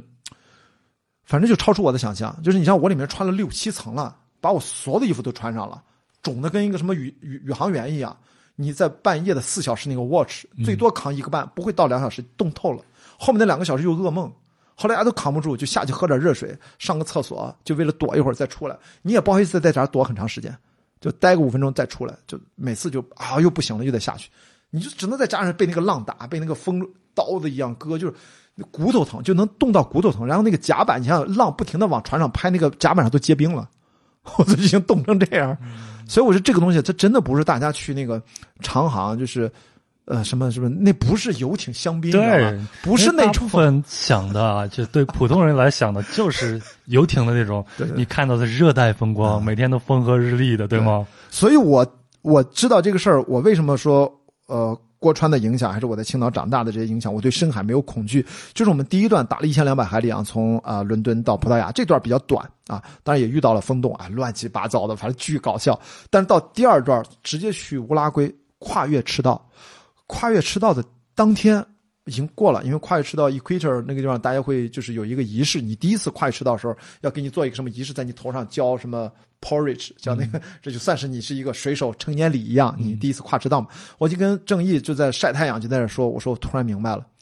我非常享受一个人在海上，或者说就这种，我觉得特别好，适合我。就是我我其实我就跟他说，我很想未来几年。像郭川一样，我不知道花多年多长时间，五年、六年、七年，更长的时间。我想也向他致敬，也去担任环球不间断。我觉得这可能是我未来几年的目标。然后当郑义就傻了，郑志觉得我操，你还神经病吧？我操，你脑子缺吧？然后你才你才你才啥经验都没有，你就才培训了五周，然后你刚上船，这才第二个赛段，然后你又跟我说，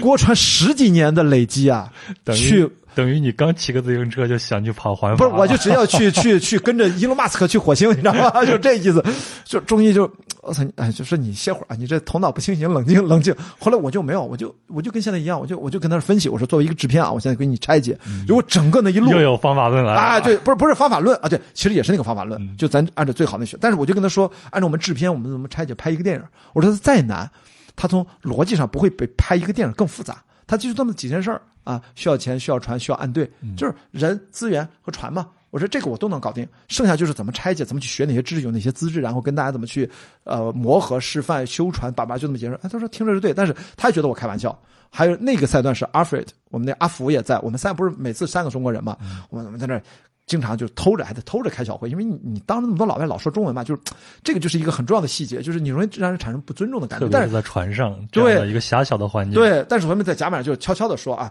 但是我其实一直提醒郑毅，只要有老外在，咱俩聊什么最好用英文。让人家能听得懂我们在说什么，要不然人家老以为我们背后说人家坏话呢。我们能听得懂他们说英文，除非他们之间互相说法语骂我们，那我们也听不懂哈。但我们等于有优势，我们说中文，人家听不懂，这个对人感觉不好。郑毅那个时候还比较年轻啊，就是哎无所谓，我的。后来他就成熟的特别快，他就理解了啊，所以我们尽量就是不停的多练多练英文。所以在那一刻，我们就开始聊这个事儿。阿福也觉得我是神经病，就是后来每一站我都在这聊。后来正义就觉得我真的走心了，你知道吗？然后我就开始上船见不同的船长去来论证这事儿该怎么弄。哦，很多船长就直接来帮我说怎么船，船应该怎么买，怎么二手船怎么怎么弄。我找了几个船长，他们都是打过跨洋比赛的，而且他们都要去打那个旺代。旺代就是，呃，八九年还是哪儿成立的一个单人环球不间断的一个赛事。但是那个旺代它有很多标准的，你要达到旺代那个什么样的船、什么样的补给，巴拉巴拉巴，你才能去参赛。而我的想法是什么？我不想去打旺代，我只是说。我也不破世界纪录啊，我就是想从青岛出发，找一艘船，我能活着回来绕一圈，慢一点，因为我的越野跑步就是从来都是完赛嘛。嗯，我当时想的我也就是完成就行了，目标就是完，哎，目标就是完赛，所以我的策略不一样。呃，后来郑毅发现我不是在开玩笑，你知道这件事儿都已经过去两年了，直到上个就是两周前，郑毅现在去美国去休息一段时间，我们俩可能直接去菲律宾见了啊，就几个月之后，他终于在微信上就跟我聊，他说。他也终于找到那种使命感了，嗯，但是他跟我说他要二十年之后再说。我说他，我说人家比你年轻吧？啊，对对对，他比如所以我说你，我说你现在说二十年之后，没准就十年之后。我觉得这个事儿呢，我一直很疑惑，就是因为每一个赛段上来的赛段传言，他们都是在中国帆船圈里面待了很久的人嘛，我都分享我的这想法，反应都是跟正义一样的，就说我操你疯了吧？你为什么呀？嗯，这这这你脑子有病吧？就这意思。我当时不明，我说。我就没想过这个问题啊！我说为什么？我说，难道为什么郭川一二一三年去跨的，这现在马上十年了，没有第二个人去尝试？我说这个才是不正常的嘛？为什么？我说我不是一定要去当第二个，当第二个他们也说嘛，他说你你再去完成也是第二个。我说我没有想第二个、第三个，我说这个不重要。所以我跟大家聊，一直没想明白这个事儿，一直到这个隔离回来之后，然后在青岛，呃，几个领导接风啊，几个老体育局领导，还有这个就帆呃帆船管理中心，我们一块儿吃饭。因为他们是知道我一直跟他们念叨，我后来就真的就问他们，我说见了那么多中国帆船校的朋友，他们为什么我提了这个事儿之后，他们就觉得是那样的反应啊？怎么跟我预想的完全不一样？他们就一不相信这事，二自己也不想干。而且我问他们为什么你们不想干，他说一不赚钱，二完成了也是个第二个，是吧？巴拉巴拉说一大堆。我说是为啥？后来有一个老领导都退休了，后来直接拍桌子跟我说：“挂你别听那胡说八道。”我说怎么了？说这个道理没有你想那么复杂。我说为啥呀？他说就特别简单，就是怕死，就那么简单。哦，嗨，我说，哦，是这样啊，就是，呃，反过来就说，他说，他说，我倒不是说我不怕死，而是说，我知道任何人做这件事情，你哪怕准备了没有万全之策，就是只能五十五十，我认为有百分之五十的把握就可以出发了。嗯，当然啊，如果你真的都是顶配。啊，都是顶配，就是花很多钱，你的安全系数也是蛮高的。但那个你花那么多钱，你就得奔着破纪录去了。像我又不是破纪录那种，我又不参加旺代那种，旺代是顶尖的水手。你要知道，全世界啊，完成单人环球不间断，这已经是我目前认为人类挑战自己的极限的天花板了。完成单人环球帆船航行不间断这种冒险旅程的人，比上过太空的人都要少很多很多。更别说上过珠穆朗玛峰，都有几千人登过顶了。珠穆朗玛峰，所以到现在可能有过单人环球不间断，我不是我没具体数过，可能有有两百人吗？可能都没有。历史上到现在，就不是那么容易的。能打旺代，旺代每一届比赛就几艘船吧，一二二三十艘，二二三十艘什么也就这样，反正船都很少。八九年到现在才有，六九年到现在这才几十年五六十年就才才有第一个人完成，这过去几百年上千年都没有的。但是现在这个船都很强大，他们跟飞一样，你知道吧？他们现在跟地球上绕一圈，可能我不知道现在多少天，反正不是一三年那个时候，他们八十天就能完成，现在七十天就能完成。现在可能它有那种速度快，就就等于在海上飞一样。嗯。但是那个你常年你得睡觉呀，你知道吧？他是一个人啊，他无动力啊，就是靠风，你知道吧？我就所以说这个非常可怕。所以我们不去跟那种竞技级的相比。我觉得我当时的想法，我就说为什么要去干这个事儿？真的是中国人的这个精神状态。我们因为是个大陆文明的国家，我们其实对海洋的这种探索其实没这个需求，没错，我们没这个需求。加上咱们大航海时代，我们就错过了吗？我们郑和去了，他也是吹牛逼去的，对吧？就是人家欧洲人都说，I came, I I I saw, I conquer。然后郑和来了，I I came, I saw, I I 呃 I I show off and bye bye。主要是为了显示国威去的。，对，就是我来了，我见到我征服，然后郑和去的时候，我来了，我见到我牛逼，再见，你知道吗？他是这种逻辑。所以说，但是中国如果我就说我们站到哪怕国家最高领导人的角度啊，去看大国战略，我真的讲政治的角度，也应该有更多的中国人去尝试长航帆船运动，在中国都是近岸绕标。当然，最近啊，什么有什么徐金坤啊，有几个中国的就玩长航的，他们也都是跟郭川的一个脉系的啊。但是我觉得人太少了，所以我跟郑毅，我觉得他就是他出美国之前，他突然说句话，我还蛮感动的。就等于这两年，他也知道我这事儿虽然疫情打断了，但是我从来没有忘记这事儿。我说本来我是用七年的时间，我本来规划二十年嘛，三个七年，七年在陆地极限运动了，呃，七年在海洋，七年在空中。空中怎么弄我还没想过啊，什么滑翔伞啊、开飞机吧了，那个以后再说。但是七年呢，本来就是终点，就是以单人环球不间断作为一个尝试，然后我也想把它拍成电影啊，不啦，还是回到我的本行。但疫情全打断了。但即使打断这两年，我在做播客也好，在做一些其他的呃谋生计的一些内容吧，但是我也没有忘记这个事儿。所以呢，我我跟郑毅，我能感觉他这两年的变化就成熟的也特别快。当然，我们俩还是在保持联系啊，经常在青岛见啊去聊。我觉得他现在终于。我觉得他有了一个巨大的一个迈进，就是比我更应该有这个想法的，当然应该是他嘛。嗯，他十岁开始学帆船，现在二十五岁了，跟我出发的时候二十二岁多，虽然看上去也他妈跟四十一样，没什么差别。大海这么摧残人吗？巨摧残，真的。我跟你说，每次在英国的时候遇到一个在英国当地的留学生啊，中国人嘛，来这儿要见我们，每次说，哎呀，见到你们俩这是中国帆船界的前辈，然后就我们俩听的，然后到了澳大利亚，当时的一个参赞还是什么，我也忘了，反正就当地一个官员也来接待我们啊，说明看到你们这些同龄人啊，你说你们俩应该是同龄人吧？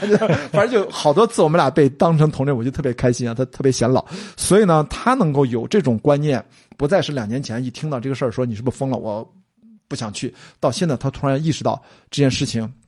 只要能站到起点上，就就就很怎么说？你其实写进历史，你把自己写到历史里面去了。他终于意识到这个东西，哇！我就觉得我就很欣慰。我说我们未来应该什么呢？可能这样的人没有几个。我作为一个外行人，就那么踹门进来的，我其实不太管别人怎么想的。我只知道说，我一旦要做这个事儿，我知道我身边这些很厉害的朋友们，不管是领导还是企业家，还是很有钱的一些朋友，他们会。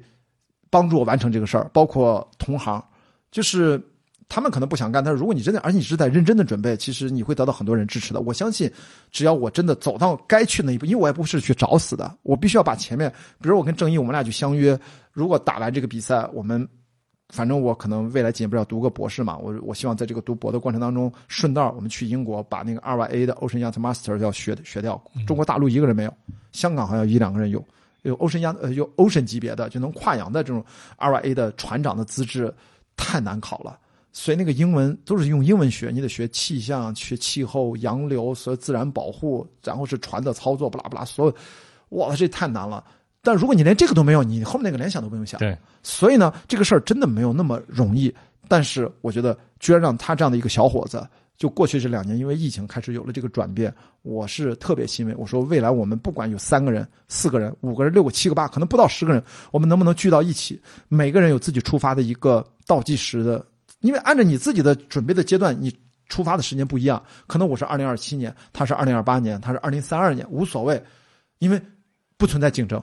反正过船早是第一了，咱咱不是追求那个，不不，你是可能去参加忘带，我可能是自己玩自己的。我用的赞助商，我在船上要搁一一年吃的，可能你可能就搁他妈两个半月就够了，你可能三个月不到就回来了。那我可能在上面要待六到八个月，甚至十个月，我不知道啊。所以呢，嗯，大家应该在一起交流，然后互相支持，然后形成这个彼此就是彼此的暗对，就是支持。然后我觉得为什么这么做呢？我是只有这么做，那么中国。跨洋长航就有了它的文化，不然的话，我们各自干各自的，没有文化，没有传播，没有传承，也就没有未来。特别好，特别好。所以说，我说咱们要会，咱们不是竞争对手。说你想做，你告诉你什么时候做，我倾其资源帮助你。如果我想做，我也需要你对我的帮助，资源共享，学习共享。谁去做了，都是中国人牛逼，他不是你牛不牛逼的事儿。当然，我们一定要知道这件事情再怎么牛逼，你要协调好你跟家人的关系，你跟亲密关系啊，你所有的这些现实层面，我也不是说让你脱离现实考虑这个事儿。所以我今天跟跟我女朋友，昨天我就给她发了一个链接，我说你在爱奇艺上搜一个电影叫《孤身一人》，这是讲二零一三年一个法国选手去参加忘带的。呃，故事全过程的故事，那个船长呃开到加那利群岛，船坏了，他要在那修船，停了一下，但是停了一下是在海上停，自己自由潜下去把那个脊拆下来修修修。这个时候有一个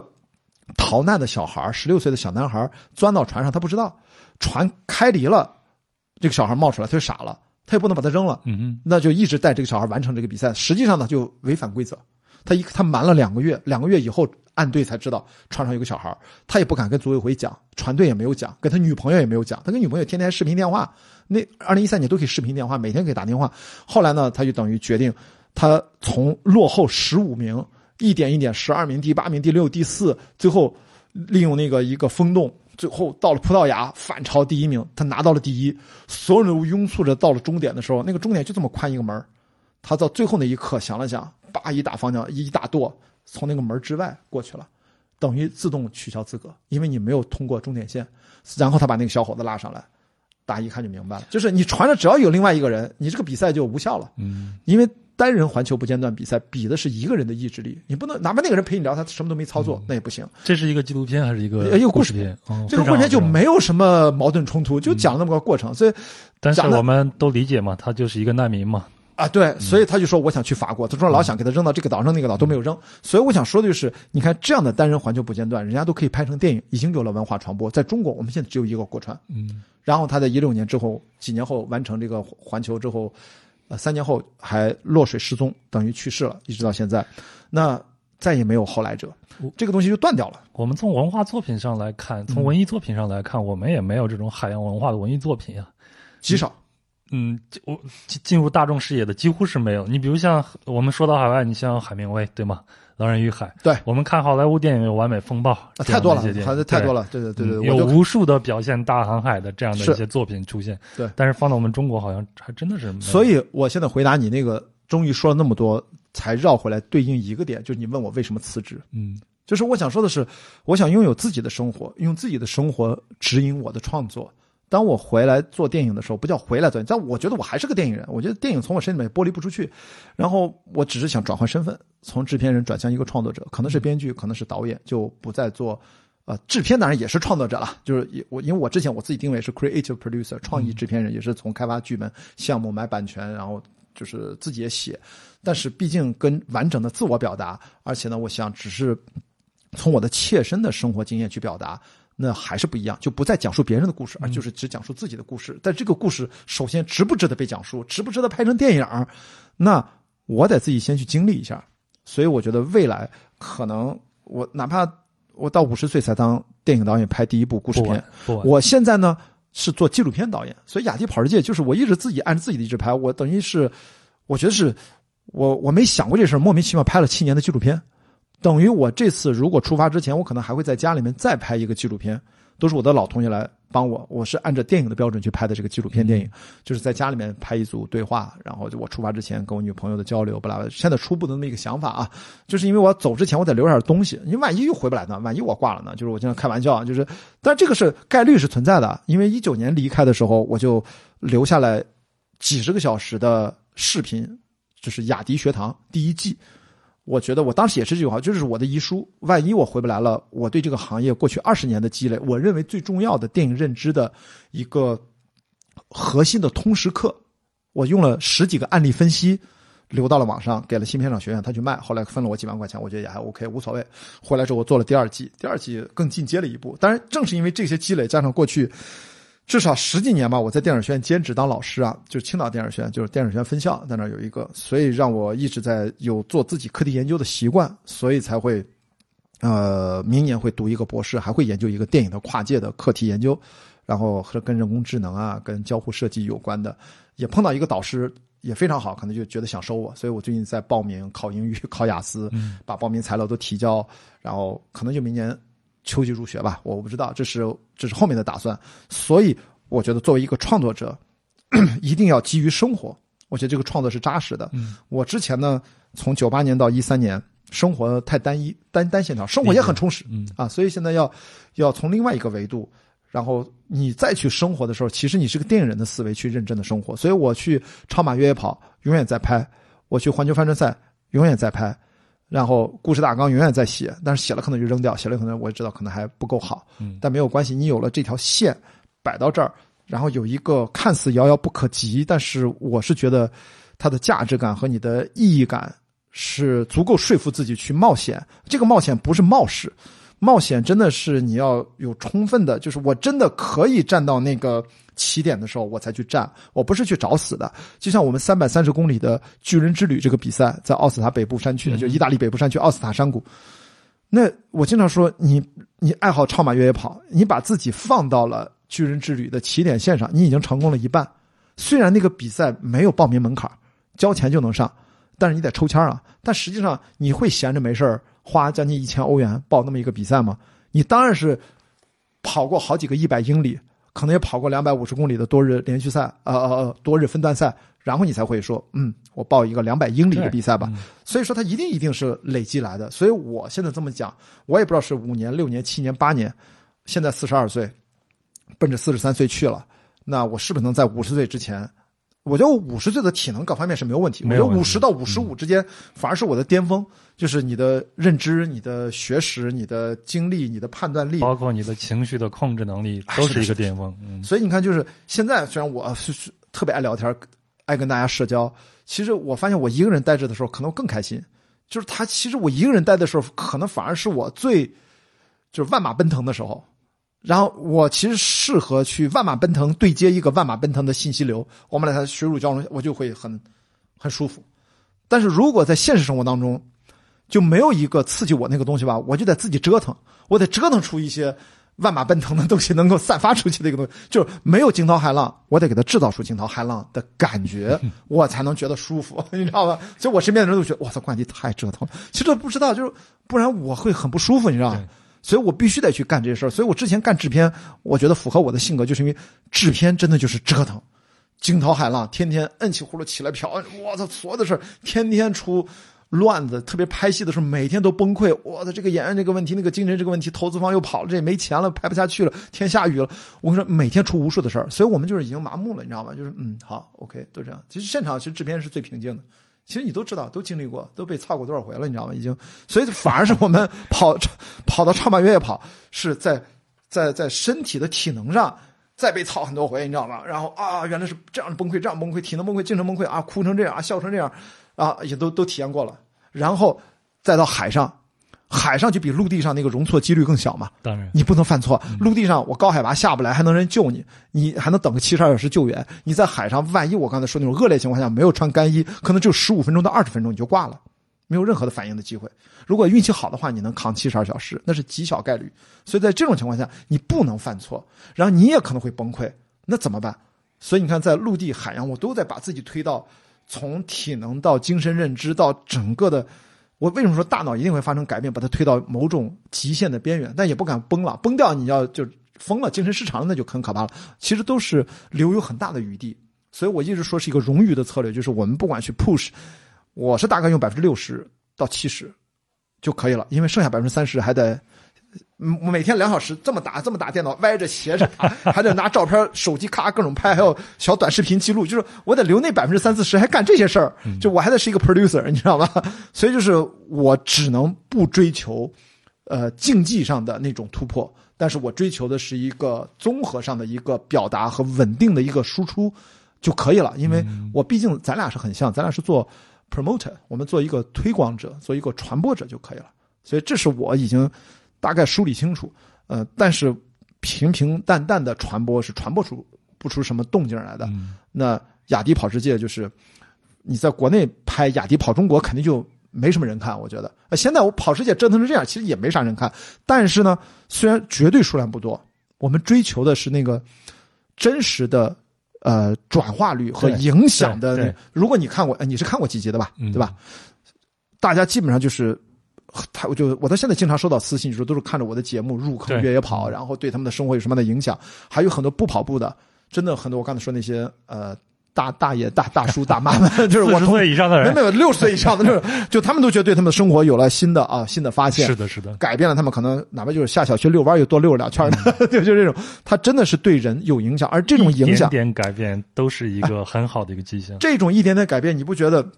我拍电影这么多年，当制片人，我们希望拍一些呃，当然个别的情况下，我们能拍到影史经典，或者说能够拍值得留下来的电影。但大部分的时候，我们也知道，拍电影它就是一个工作。这个电影可能票房不不尽如意，然后也没什么人记得你这个电影就过去了，你知道吗？但是我们也不能颓啊，还得拍下一部呀，你还得跟这个导演继续合作，你也得支持他生活是。一样的吗？一样的生活里边你经常崩溃，但是第二天醒来，你依然要往前走。所以你会发现，我拍电影那是我的本职工作。那我其实目的不也是最终给大家的精神生活造一点小浪花，最后对好也对你有一些人生上的影响，但那个概率可能比起还不如我拍雅迪跑世界对对更多的人影响影响的大呢。嗯，所以说这件事情我早就内心平衡了，就是我可能不是一个特别成功的电影制片人，可能最多是一个资深电影人吧，也也也不是多么牛逼的那种，也没拍过什么票房多少亿那种。但是我拍一个小的节目，不管从每周影评到雅迪跑世界，到现在哪怕视频播客开放对话，再到未来，不管是帆船这块，我能折腾到多大的浪花，我觉得还是能够影响到很多人，让他们不用记得我，记住我拍的片子，知道我干的事儿，其实就可以了。我我觉得绝对是对得起，刚好也是对得起，就是我是学电影出来做这些事儿，嗯他就知道怎么能留下一些东西传播出去。我觉得是一样的，特别棒，特别棒，没有什么区别。我觉得非常非常的期待你接下来关于航海这一系列的文文学作品或者是文艺作品的，出现。其实拍了没剪，没钱，主要是我在挣钱呢。我上半段全拍了，可能几个 T 的资料，嗯，但是我还来不及剪，因为我只能让我那个熟悉我的导演来剪，他剪得快，但是我也得付人家钱，嗯所以我现在呢接点活赚点钱。我现在也不敢乱花，我现在是有点积蓄，但是我如果把这个钱都扔出去，那我未来这半年我对还在读书，我我最要是有点闲钱了，我拿出一批给到我信任的导演。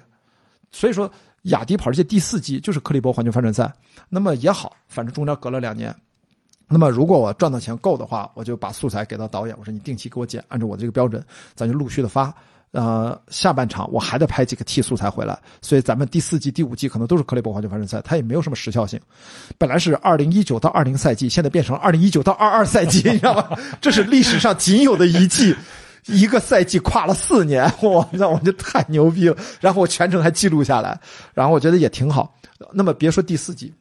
雅迪跑世界第三季的后半段都没减，穿越比利牛斯九百公里，也是差不多一个 T 两个 T 的资料也没减，也没钱。所以以后有钱就是你看，这是二零一八年我的一个穿越，从地中海这一头穿到大西洋那一头，沿路遇到各种乱七八糟人、乱七八糟事，十七天嘛，我觉得挺好看的。但是现在就是没没就，而且拍的也比较凌乱啊，因因为我们那次就太因为那个比赛临时取消了，我们都安排好了，我也不想就把这个计划取消。结果发现跟我一样神经病的人还挺挺多的。我们本来是比赛选手大概三四百人，后来还有一百多人自发的组成了团我们在呃 Facebook 上建了个群，我们等于自己拿着 GPS 自己去参加这个比赛，然后互相照顾着发补给或者自己给自己补给。嗯，等于是变成这样的一个比赛。那个赛事组委会遇到一些麻烦，呃，资产被法法院冻结了，被告啊，莫名其妙。后来钱好像退了我一部分吧，我也我也没在乎。那个那个报名好像一一千欧还是怎么样的，所以我自己就去拍了。所以现在这一块的素材也没有剪辑出来。所以说，为了啊，大家跟大家说一下，《雅迪跑世界》第三季其实没有播完，但是第四季已经拍了一半，也没有剪。你看，我就跟我播客一样，我播客已经跟差不多几十期在后面备播呢。就是我这些都没有时效性。我觉得两年、三年、四年后拿出来，你看现在，你现在回头看一四年我拍的《雅迪跑世界》第一季和一六年拍的第二季，有有什么区别吗？日子还长，慢慢来。对，就是你二零二六年再回头看二零一六年拍的越野跑，还是这些东西。嗯所以我想明白了这一点之后，就就是赚钱赚的少很多啊，然后但是好像也花的不多，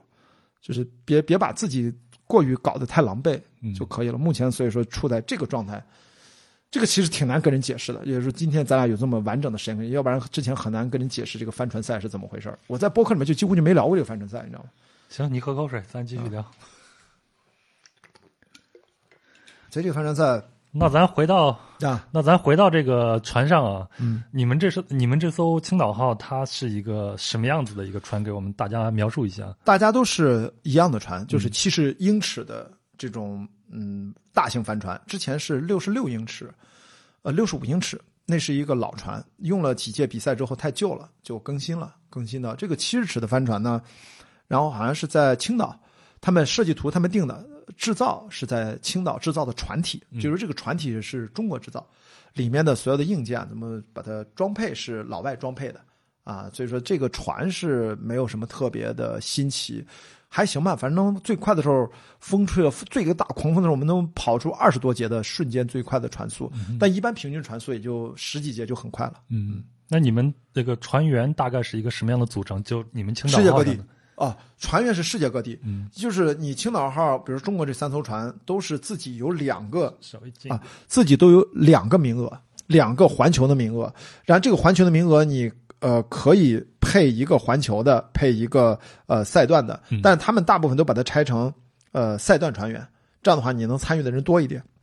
只有青岛今年因为我出现了，等于两个环球名额加一个呃赛段名额，嗯，所以说我跟郑毅再加上八个，等于有十个人可以呃十个人可以上船，嗯。其他的船呢可能就八个吧，或者有的时候十六个，因为他是赛段船员不一样。那你们。你们的住宿环境就是在船舱内那种小的，对，上下铺那种我们叫 bunk，它连那种床都不算，就是一个架子，嗯。你睡在一个架上面铺一个床垫儿就这样了。然后那个架子很惨，就是如果外面特别冷，就是外面下大雨，里面下小雨，因为里面都是呃我们的水蒸气，呼吸的水蒸气，然后到那个船舱的顶部，像水帘洞一样，啪啪啪啪往下滴。我扛着我那笔记本，不是每天要打吗？我说旁边必须要拿一个纸巾，打着打着拿纸巾擦一擦，因为往键盘上就从那儿就滴水，你知道吗？就任何的顶儿都会往下滴水，所以你不管坐到哪儿，能坐的位置上永远。我那个电脑居然扛到最后还没坏，但那个屏幕已经挤烂了，就是就那个叮当叮当摔。碎真的，我我觉得这次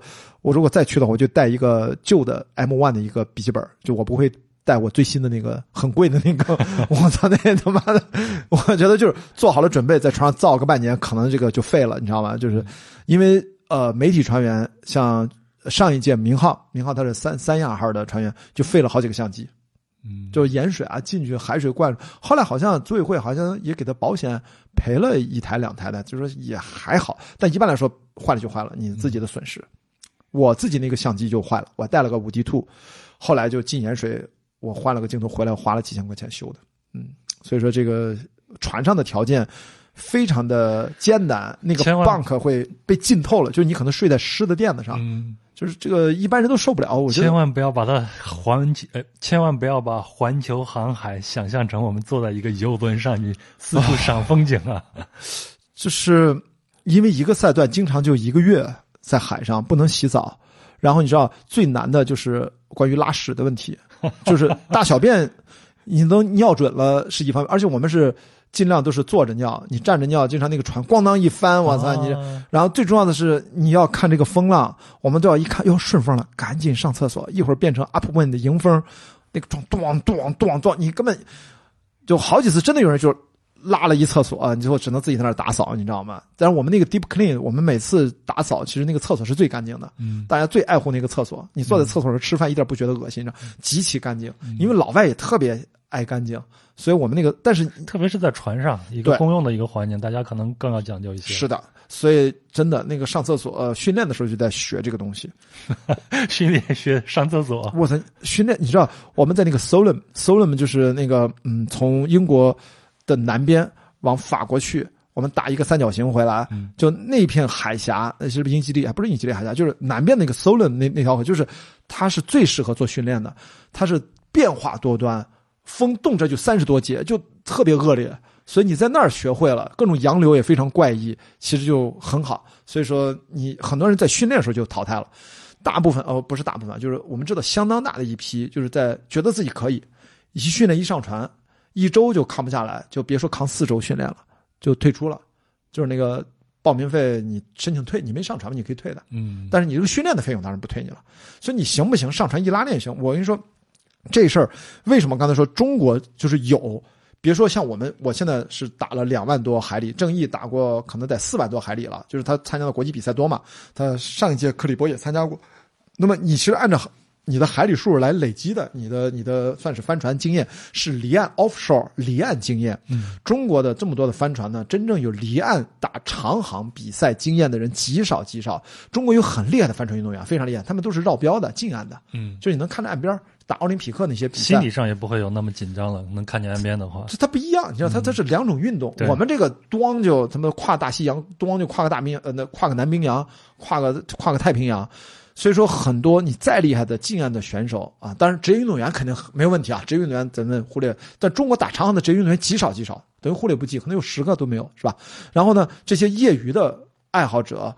哪怕打过很多近距离的比赛，一旦上了克利伯船上，如果你不能快速适应，也完全没戏。就是你光睡觉这个问题，吃饭问题，你在船上你要轮流做 duty，嗯。你要你要不只是船上的 duty，还有船下的，你要当 mother，要给二十个人做饭，嗯，就这些东西，你怎么能够在船来回这么颠的情况还能做饭？我操，我我我当 mother，大家是最欢迎，因为我给大家做各种炒饭，各种呃炒土豆丝，，我看你以前的报道说，你最愿意干的一件事情就是给大家做饭，不是我最愿意，就是因为大家觉得我做的炒饭太好吃了，而正义不愿意做那个，切他就觉得切土豆太费劲了。我说我刀工还可以，哒哒哒哒哒。我说你还可以，我说是是是，还我也不知道我也不知道，比起来原来我比你强，我以为我不行，要跟你一比，我这刀工可以，哒哒哒。反正土豆丝也不用切那么细嘛，不用出示那个，反正就块儿就完了，炒一炒。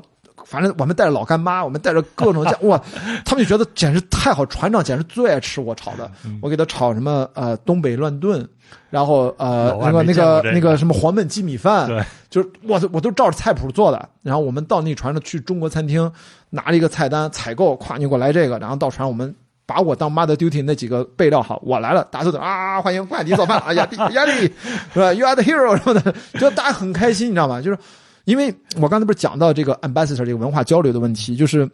我跟正义需要在青岛号上表现，我们需要在任何地方尽量不要掉链子。嗯因为在那个时候，你就明确的感觉到，你根本代表的不是自己，你也甚至代表的不是青岛，你就代表的是中国人。是船上各个国家的人都有，都讲中文，什么法国什么，大部分都是澳大利亚的，英国的有很多，美国的也有，就是你人家对你好奇，然后呢，我还是个二把刀业余的，当然我训练去操作什么都没有问题，挑不出什么毛病来，就你不能偷懒。你那里面你知道，在船上最多的矛盾就是偷懒，偷懒就会被人瞧不起，就那么简单。就是晕船，你晕到你上不了甲板工作，就是被瞧不起，只是嘴上不说啊，就啊你没事，就面上都跟你特客气啊，咱都知道那他妈都是虚伪好吗？就是你做不到，就是做不到，你其实就知道你不是个合格的水手，你连床都下不了。我跟你说，我们的赛段船员就是有，不只是青岛号，其他船中国选手都一样，嗯就一到场全怂了。就一见那个浪，你知道，你到前甲板站着迎面那个三十节以上的风，而且还有四十节，什么五十节都有啊。那西雅图号居然遇到七十节的风，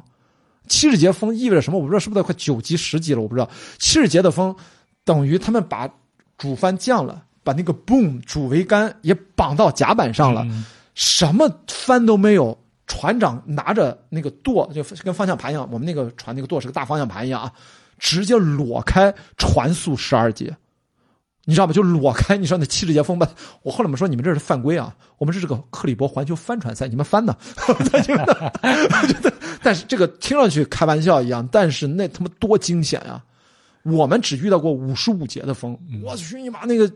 但我就很兴奋，我就直接上前甲板，当然挂着安全绳啊，就你把吹跑了，我也是跟船干衣得穿上吗？啊。干衣得穿上吗？穿不穿我忘了，我记不得了。就是我想说的是，你依然要站到前甲板，船长，我们船上通讯全靠吼，一声令下，你在 boom 下面，不管是拉帆还是升小前帆、降小前帆，还是前期操作，你要不在 cockpit 里面收什么绳，咔咔就在操那。你你特别是前甲板那个浪，哗就五米浪，哗就过来，然后船长咔怎么去切那个浪去走，就你要相信所有人操作都是正确的，就在那一刻，所有人是一个人。嗯，所以在那个时候，你一定要特别冷静。所以我其实冷静是，当我遇到最危险的时候，比如说在登阿玛德布拉姆的时候，它是完全暴露的七千米的技术性山峰，我们挂在雪上，当然有安全绳，全程有路绳的，就你完全挂在一个垂直的立面上，你要知道你要相信自己，你要冷静，然后这些不是问题，掉不下去。其实跟那个帆船一样，我我挂在这儿，我不会飞出船外去。然后你要听清楚，风太大了，你要听清楚指令说的是什么，这个帆到底怎么操作？你看那个 telltale 到底是怎么着，怎么拉，怎么跟后面就是的衔接，船长会给你一个明确的指示。包括中间，他如果他说不清，他会让中间的 cockpit 的人传给你。嗯 cockpit 就中间那个操作操作舱啊，底下各种绳子，哇，绳子乱的不行了，然后，所以你在这个时候，一般的国内的如果没有这种心态啊，像正义他没有问题，因为他职业水手啊，对吧？他这么多大风大浪都见过了。那我们这个在长航里面，他不只是说风浪的问题，他是长时间睡不了觉，他睡不着，他可能受不了，吃东西吃不，他已经体能非常差，低血糖等等的，就是不停的吐，还晕船，也搞不定，所以这些都要克服。然后你还要操作，你在老外面前你是不能丢人的，所以大家才会觉得，哎，亚迪啊，OK，怎么样？你很棒啊。他们都不知道我是第一次打，就后来他们都知道，说我从来没有过帆船经验。他们所有人都傻说没，我们就克里伯组委会都说你是第一个没有任何帆船经验，训练五周，哎呀都四周，我说五周就上来就打环球赛，他们是第一次遇到。所以在这种情况下，你就是就是靠过去的积累，不是说你突然上船你会了。也正是那种情况，我知道我就完全没有那种紧张，我反而很兴奋。哇塞，看着那个浪就来了，就是啪一打咣咣咣，你要干，还很还很开心。那我就知道，哎，我是可以 enjoy 这个事情，嗯我不会觉得特别的痛苦啊、对艰难、suffering，就是受不了了。没有，我就知道我未来应该去干这个事儿。这个主观情绪非常的重要，是，你能享受它，这件事情就属于你了。但这个东西真的不是说，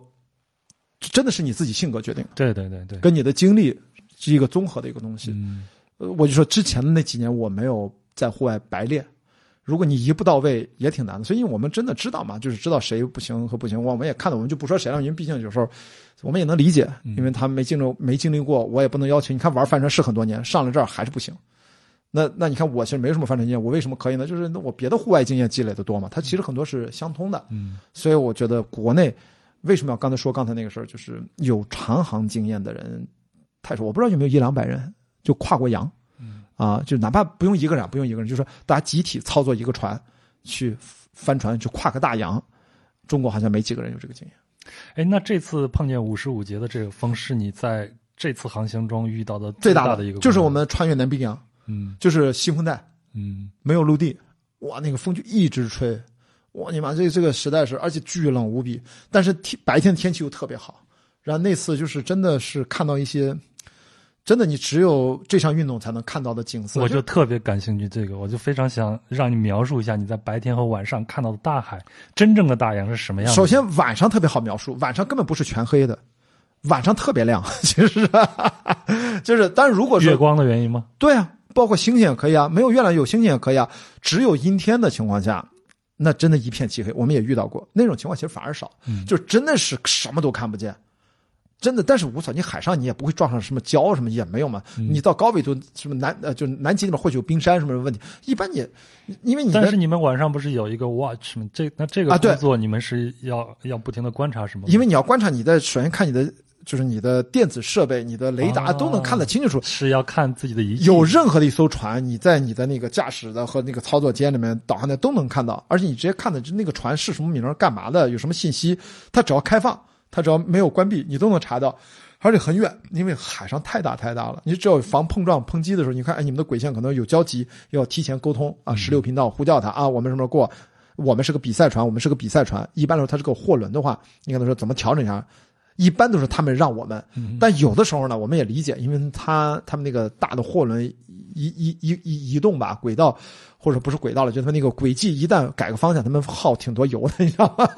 但是一般来说都是让比赛的船，因为我们比赛是在竞速嘛，嗯这是个规矩。但有的时候呢，因为他一看太商业那些船只吧，我们考虑到对方的成本，如果我们方便，我们就操作一下。所以你要防冲撞，这个是在呃当船长最重要的基本功。就是怎么观察它是 red light green light，就是你看的是左旋右旋 port side 还是这样还是右旋，然后怎么去判断你们的行动的轨迹，这是未来要学的最基本的一些常识。所以在海上晚上是我觉得很美的，如果没有那么大的风的话，嗯都能裸眼都能看得清清楚楚啊！因为星包括星星，那更不用说了，而且南半球很长时间看的星星跟我咱们现在中国看的不一样，因为咱们是北边儿，对，所以南半球星我都没见过啊。郑业在给我讲，他有经验嘛，我大概讲讲讲怎么样。然后呢，白天就不一样了，白天那次五十五节风，我觉得最震撼的就是因为它是太阳雨，嗯就是大太阳狂风暴雨，啊，它那个它不是暴雨，它是因为风太大了，它在下着雨之后，它被吹成了就跟泡沫、粉末一样，因为它跟你跟那个浪花裹在了一起。然后在白天我只能去想象，你等着你以后你这些视频剪出来。不是那个时候不能拍呀、哦，我对你得工作了。不是最危险的时候，如果我还能拍，那首先我我怕船长骂我啊，因为最危险的时候，首先要保证船的安全。对对对，你的第一职责不是媒体船员，媒体船员是你在保证船的安全的情况下，在船那么危险的情况下，你必须要投入进去去工作。除非是你刚好那个位置真的不需要你，你在正好背后你什么帮不上什么忙，这个时候你赶紧拍，不是这个是 OK 的。所以一般来说，我在越野跑这么多年拍雅迪跑世界，你看到雅迪跑世界里面所有的镜头，你只要看到我拍了，它就意味着什么呢？这个赛段不危险，嗯因为危险的时候我连开机都不会开机，我保命是第一位的好吗？嗯所以你要知道，因为我在用 GoPro 的时候，我就看了一篇报道和一个报告，说 GoPro 这个产品自打诞生到现在，随着它的畅销，在户外运动里面，因为使用 GoPro 导致的意外死亡、那个意外受伤、那个指数级的增伤，你知道吗？所以那是个危险的事儿，所以我们都要有这个认知，千万别觉得，哎，我要拍什么，哎哎，你先看看，你先看清楚。所以有些东西只能在你的大脑里面。所以那次我看到最震撼的一个，就是我都写在我的日志，我日志写了将近三十万字，流水账我写了三十万，就光上半场。然后呢，那个地方就是，这我正好站在船长旁边，然后船长哇聚精会神在那掌舵，我我觉得那个那个画面简直就那个，我这次通过在海上发现那个海水的蓝是完全各种各样的蓝，根本不单调。就像我第一次去跑撒哈拉沙漠地狱马拉松，在摩洛哥嘛，嗯跑撒哈拉我会觉得沙漠嘛，那肯定一望无际，很无聊嘛。当你跑的时候发现根本不是这样的，就是它有起伏，它有变化，然后我才发现目之所及大概五公里。就是我能看到地表，就我跑到那儿，那个镜头有个坐标，我跑到那儿一看五公里，我这或者都跑出一个，但是前提是一望无际啊，但是其实它不会一直一望无际，有上有下，它所以说其实根本不单调。你一旦跑进去了之后，你发现看哪儿都特美。其实，在海上也是这样的，所以在那一次我看到了，就是当风大到一定程度，而且又是太阳雨的时候，我看到眼前那个景色恍惚啊，你都是有一种幻觉，就是你看到的不是大海，你看到的是一种层峦叠嶂，看到的是一种大雪封山之后绵延不断的一个叫山脉，就像中国山水画或者说黑白的画，就像这么说吧，你脑袋里面你想象林冲夜奔是个什么画面？嗯是不是穿着一身白，在芒雪皑皑里面踩着脚印儿冲进了深山里面，嗯然后他们逃离了，是那种感觉，是大雪封山的感觉，因为那个浪花不断的翻涌，那个颜色已经不是蓝色了，而是一种各种颜色的白附在那个蓝上，就像一些乳白色的一种东西，放眼望去全都是那个东西，那个浪它简直是层峦叠嶂。它已经不再是传统的海的那个样子了，那个是我从来没有见到过的。当你看到身边的时候，翻起来那个浪花也是白和那个蓝，它经过那个不是太阳雨嘛，那个阳光折射之后，你就看到那种蓝色是一种接近于 Tiffany 蓝的那种，啊就 Tiffany 蓝和那种牛奶在一起。过来过去，这个时候突然 Chris 压力 look there，就是我那一指，我就看到一个巨大的鲸鱼，就是掉进去了。就是他肯定他喊我的时候没反应，戳我那边我看了半天，看啥啥啥啥，看到的时候他妈那个鲸鱼已经下去了，离我们很近，大概能有个一两百米。其实那个时候也很危险，知道你鲸鱼你不能离它很近的。我们看了海豚都已经看麻木了，你知道？一开始刚见到海豚啊，他喜欢海豚，海豚 dolphin dolphin，后来海豚太多了，那也没感觉了。但看着鲸鱼还是很兴奋。哇，那个鲸鱼就看到那个尾巴，啪！我没有看到它跳起来那一下，在戳我的时候，我找到它，往那一看，哇，那一刻简直是，我觉得，反正《少年派》里面很多画面，我知道它是，它是极为罕见的啊，就是少年它不是有那个飞鱼，啪啪啪啪啪往船上飞对，我们这是嘣儿翻那个嘣儿，就我们用那个真的，它那个海里面那个飞鱼，它就在那飞，就在海面上飞，它不会飞到我们船上。我们那个船长还挺高的嘛，但是呢，嘣儿翻那个嘣儿就翻了一个。第二天我们醒了一看，哟，怎么甲板上晒了个鱼竿？半夜跳出来晒，第二天晒干了。而且最逗，那天晒了个小墨鱼，还是个小章鱼，哦反正那个墨鱼啪也在那儿，哇，也晒成干儿啊，特别恶心，哇，特别恶心。然后这不是最逗，最逗的是我们在海上遇到了各种鸟，嗯哇，他们就来了好几只鸟，你说所有人就爱那个鸟啊，就那个鸟已经累了，我来我这儿歇脚了。那个鸟经常往那一坐就睡着了，待了几个小时不动，我们就小心翼翼拿那个碗给它喂那个水，那边想它吃点什么，就大家爱的就啊，终于有有动物来了，就对吧？怎么哪有这个鸟？我有过一次这样的经历，对吧在新西兰开车一个人开，嗯然后路上也没有搭到别人，因为一个人开嘛，有对如果有人搭车的话，我会搭着聊个天儿对，那一天车里边飞了一只苍蝇，我就跟苍蝇聊了半天。嗯，对吧？就这种感觉吧。对啊，你看，你马上就 get 到了。然后呢，我们遇到好几只鸟，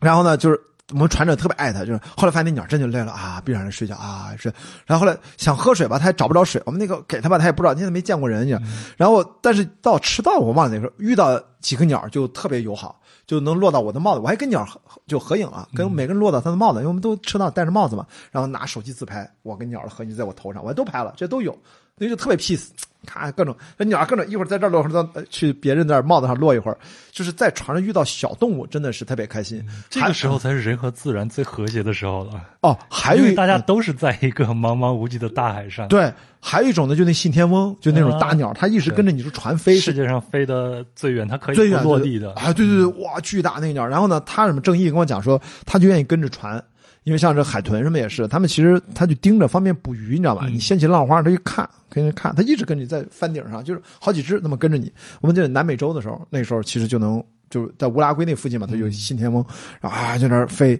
然后他就给我讲，其实我这些都不懂，所以呢，包括还有晚上有那种呃泛起灵光，就是你到晚上之后。哇，就是它一种海洋生物，它是反光的虾，吧，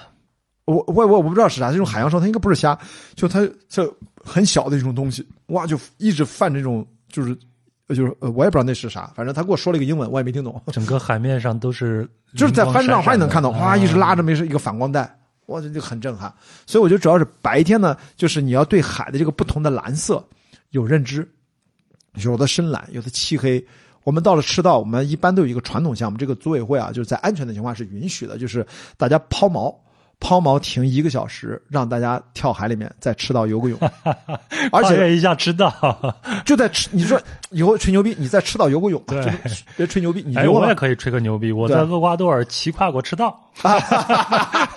对，就就类似这种，对。对吧？就别吹牛逼，这所以我大家一会都会去游，我们光那也都跳下去，然后各个船都在那互相也看着，这个一般是一个传统项目，就是在风平就是完全没有风的情况下，而且呢，这个比赛呢，它汲取了。几年前的一个呃经验教训，因为它毕竟是个商业赛事，它不是那种硬核的专业赛事。因为很多选手他都定了我们要在窗口期抵达终点，他就呃真的之前遇到一些恶劣的情况。如果严格意义上的环球帆船赛是不能开发动机的，对吧？嗯但如果你要经过赤道的时候，会有大量的风洞，就大量没有风。嗯，所以呢，后来这个比赛为了避免让大家的行程不要受太多的影响，按照我们原计划那个窗口期那个 window 能够 arrival window 能够抵达，他就会给船长一个特权，在这个纬度到这个纬度之间，你大概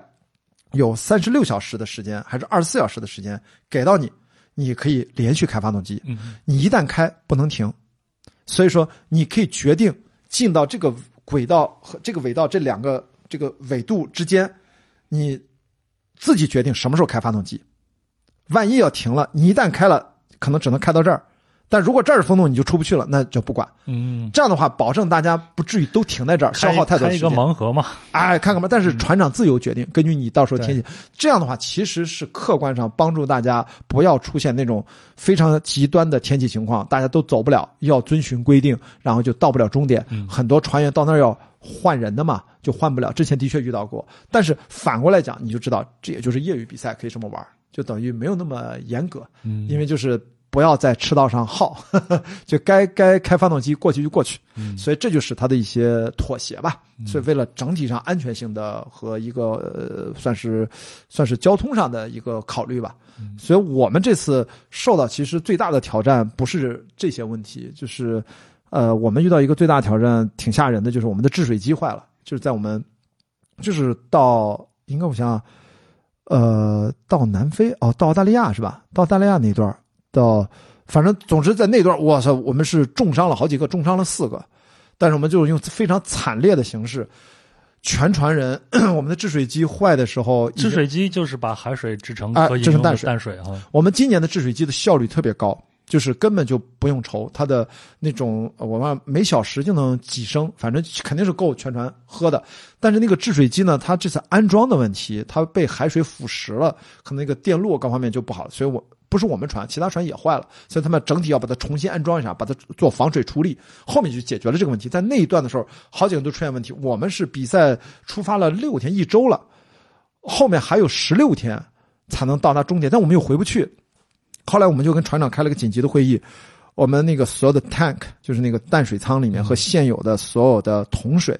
我们一般都有备备装的那个桶水，全部算下来总总总的水是大概四百四百升，不到四百五毫呃四百五十升。然后我们船上二十个人，还有十六天，平均算下来，每人每天不能喝超过一升的水。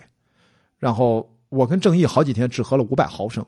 二十四小时之内，等于说是一瓶农夫山泉这就是一矿泉水天。啊，就两瓶两瓶就是一天的量。嗯然后你每天拿那个杯子，有一个每个人谁当那个 mother 就给你按着那个刻度给你倒。嗯然后，但是这些水是不包含你吃饭里面含的水，就是我们做饭有另外的水，嗯所以我们做饭后来就拿海水煮米饭，你知道吗？就是真的都是拿海水给煮。后来就雨水，后来那时候下了几场雨，我的大家用各种方法，用各种桶就接了各种雨水，那个雨水就用来煮饭，不用来直接喝。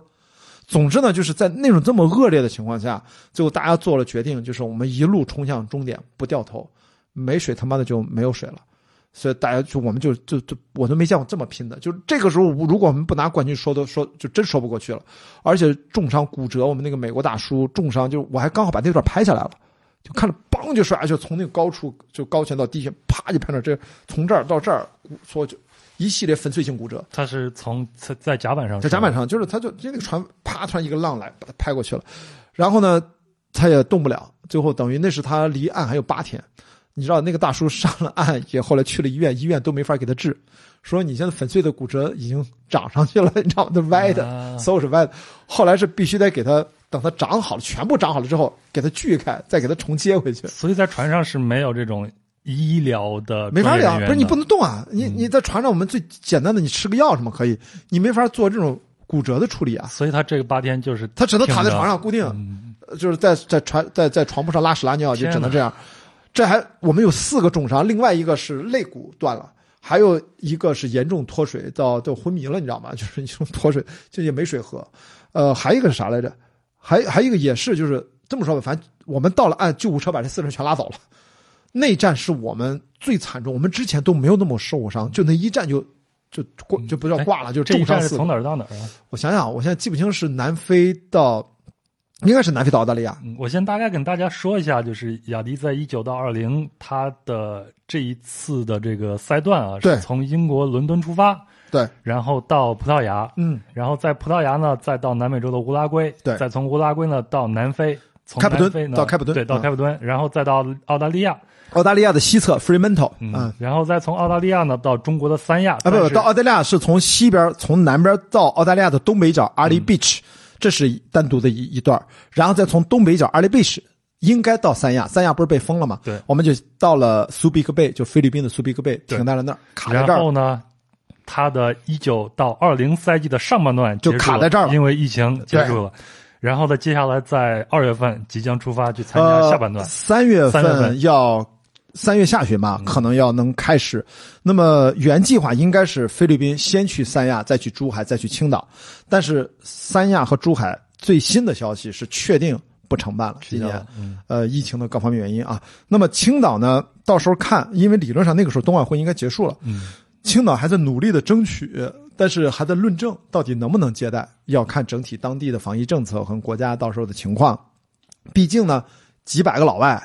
加英国的各种的工作人员，你就算把他们全隔离在这个地方，他们也要各种补给，还有修船，还有等等，反正就是很折腾。你是是不是青岛有足够的一个封闭的条件，把他们都固定在一个不准出来的一个地方？有什么东西从外往里送？如果能做到的话，我觉得还有一丝丝可能，但是也大概率有可能青岛也会取消。如果这样的话，我们三月份就会在菲律宾做一个 refresh training，做一个恢复性训练，然后把新来的船员做一个交替，然后直接从菲律宾斜着六千一百海里直接奔向西雅图，嗯。直接斜跨太平洋，这段很很牛逼的，我觉得这是最长的一段，对。六千一百海里。那如果这样到了西雅图，接下来就是到巴拿马然后呢，巴拿马到呃穿过大纽约。西洋到纽约，纽约、然后再从纽约呢到百慕大，哎然后从百慕大呢回到到北爱北爱尔兰，德里。后最后再回到从德里到伦敦，伦敦，是的。这就结束了。理论上按照去年的时间表，应该是因为我们现在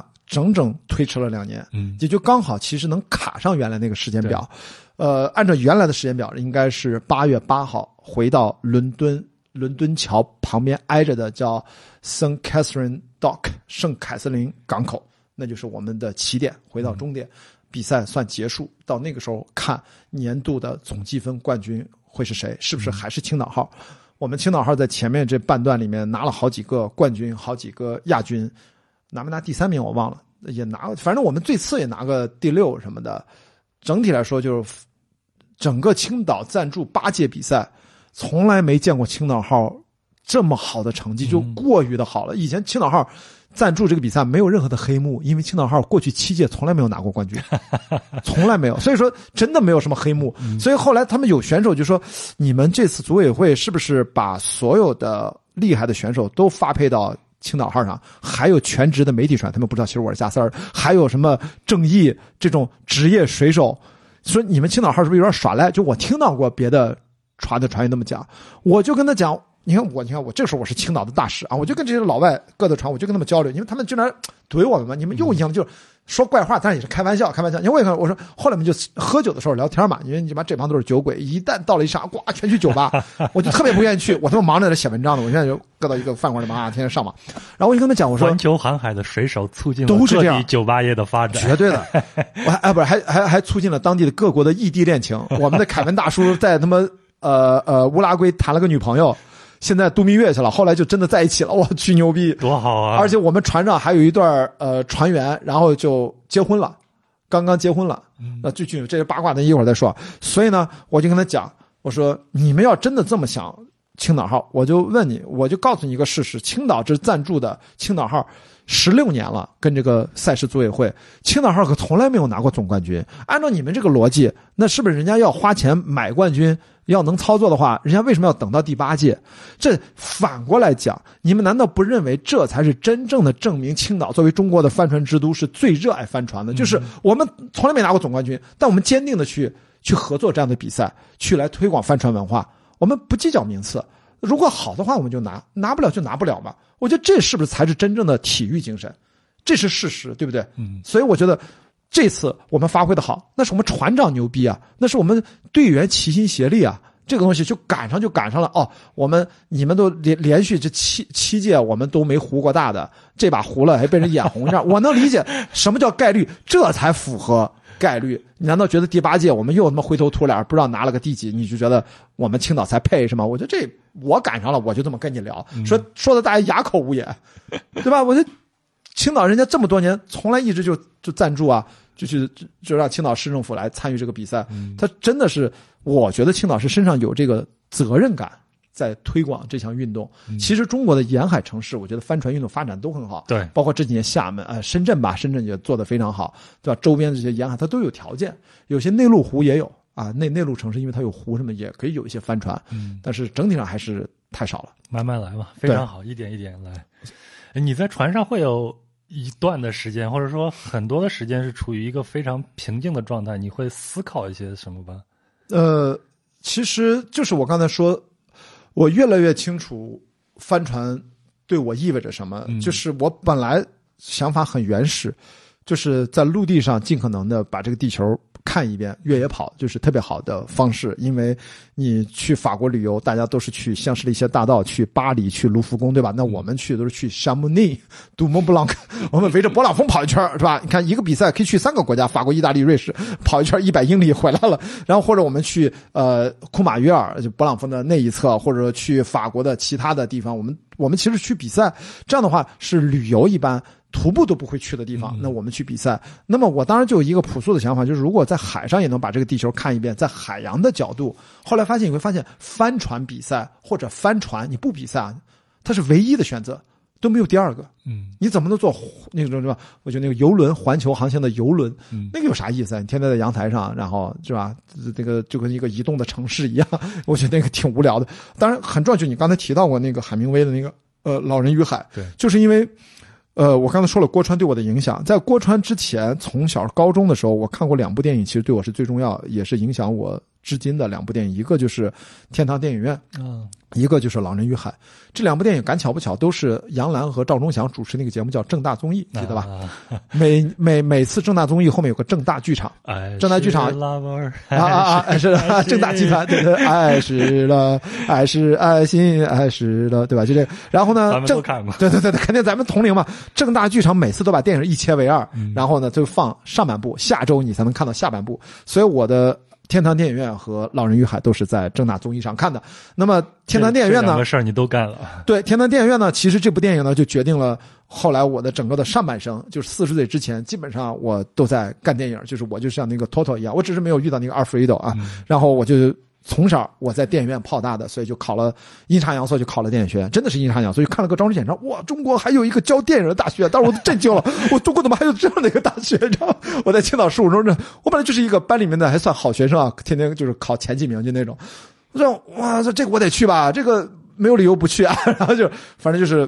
反正没有人理解啊，老师也不理解。当然我们那个本来我跟学校老师的关系特别好，结果就那个高中文科老师从崂山一中调过来的，就没怎么教过城市的孩子，你知道吗？觉得我特别叛逆。我是班长兼体育委员，我们班七十多个人，我是 五十多五十六票投出来的呀，大家都很喜欢我呀。我天天组织各种活动，就这个老师非要把我撸下去，就是因为我不听他的。后来我也跟他就闹掰了。后来我说我要去北京参加艺术类考试，他连介绍信都不给我开，我他妈就怒了，你知道吗？我说我直接找校长，我说我在这个学校待了六年了，到。第六年了，你蹦出来这么一个班主任，跟我不对付。我跟初中、高中所有的老师关系都特别好，因为我是小学，就是我那一届，我也不知道为什么，我们学校居然考了两个青岛市小学毕业第一名的成绩，满分两百五。我跟另外一个班的同学啊，三个同学，我们一共三个人都考了两百四十五分，等于我们是青岛第十五中重点中学的一班、三班、六班的一号，都是我们青岛长阳路小学考出来的，特别神奇。所以那个时候。大家都知道雅迪这个学习还行，是一个特别调皮的孩子，仅此而已。所以我初中就学习越来越差，考到班里面三十多名了。初三的时候，勉强进了自己的重点高中的中学，呃，那那那呃，进了呃高中部。结果呢，后来这个唯一一个老师不对付，我就找了教导主任和校长，因为我都认识嘛。我说我要去北京考个艺术院校，他们俩就觉得我操你这干嘛呢？那你开就给你开呗，也认识我，就就跳过了我的班主任，强行开了一个介绍信。咱那个年代没有介绍信，你都考不了大学，你知道吧？我们去艺术院校，你要拿着青岛你的中学的学校的介绍信来报名。你是九七年考九八九九八几，对，因为我生日晚嘛，所以呢，我就跳过班因为这个事儿就跟他彻底掰了。他说你可以啊，居然。不不不需要我，你就能够逃出我的魔掌。反正就那时候关系搞得特别尴尬，但是就是因为这个事儿，我莫名其妙就考回来了。后来才知道我是拿的专业课第一嘛，就是进入到电影学院。但是后来七年我在电影学院都是第一名，就没考过第二名。就这个这个不是学霸，就是因为我们电影学院不太爱学习。我就我在头顶上拔将军啊，就是那个个儿略高了，哎，大家怎么都蹲着？我怎么刚站起来我也没跳，然后显得我很高。因为电影学院要的是创作，因为我们这个管理系学习好也没啥用啊，主要还是看你的作品啊，所以就得不停的拍戏。所以到那个时候我就。学校搞定了，我再跟家里面说，然后反正说来说去，我当然也当时也不知道跟他说啊，天坛电影看多了要去，也没有那么说嘛。说来说去一件事，给我两千块钱，给我两千块钱，我就你就甭管了，我的事儿都弄完了。我在北京就认识一个我的高高二的女同学，叫刘洋，她后来读这个中央音乐学院音乐附中，他读了半年就从文科班跑到北京去读附中去了。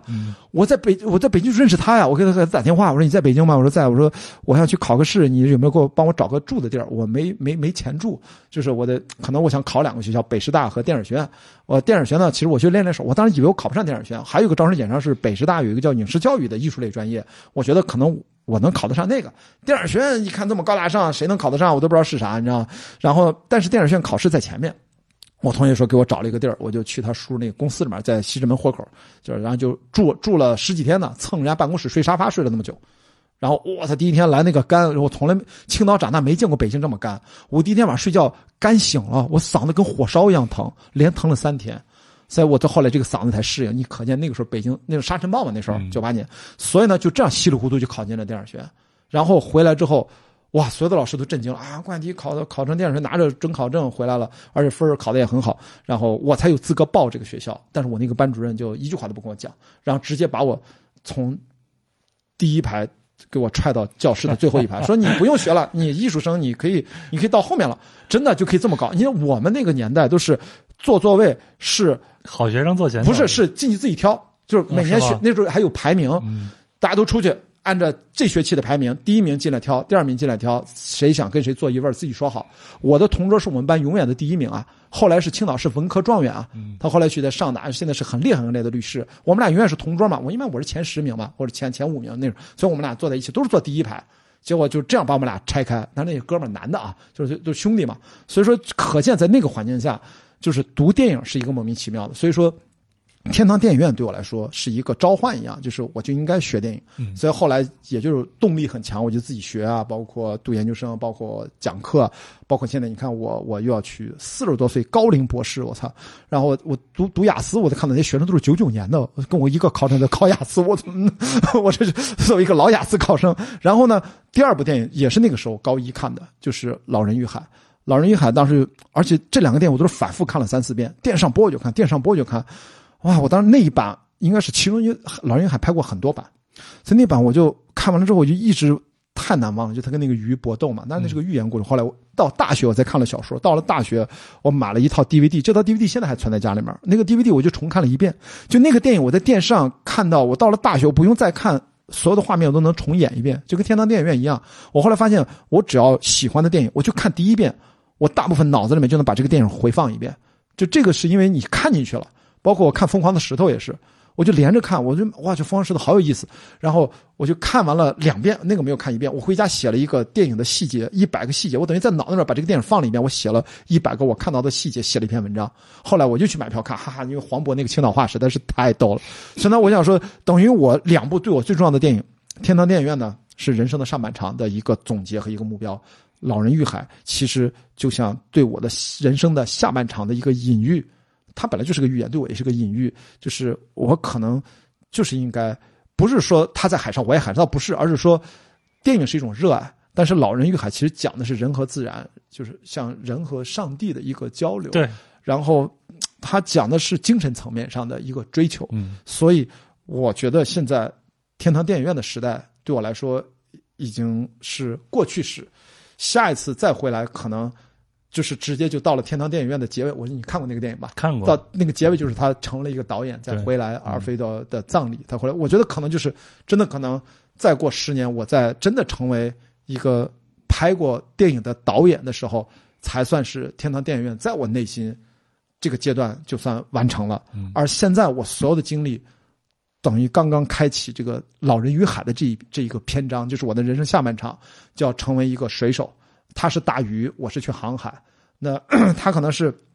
八十七天打不到一个鱼，桑迪亚哥，对吧？那我可能是可能一百多天、两百多天还都没绕回来呢。这都是一样的，都是一个旅程，都是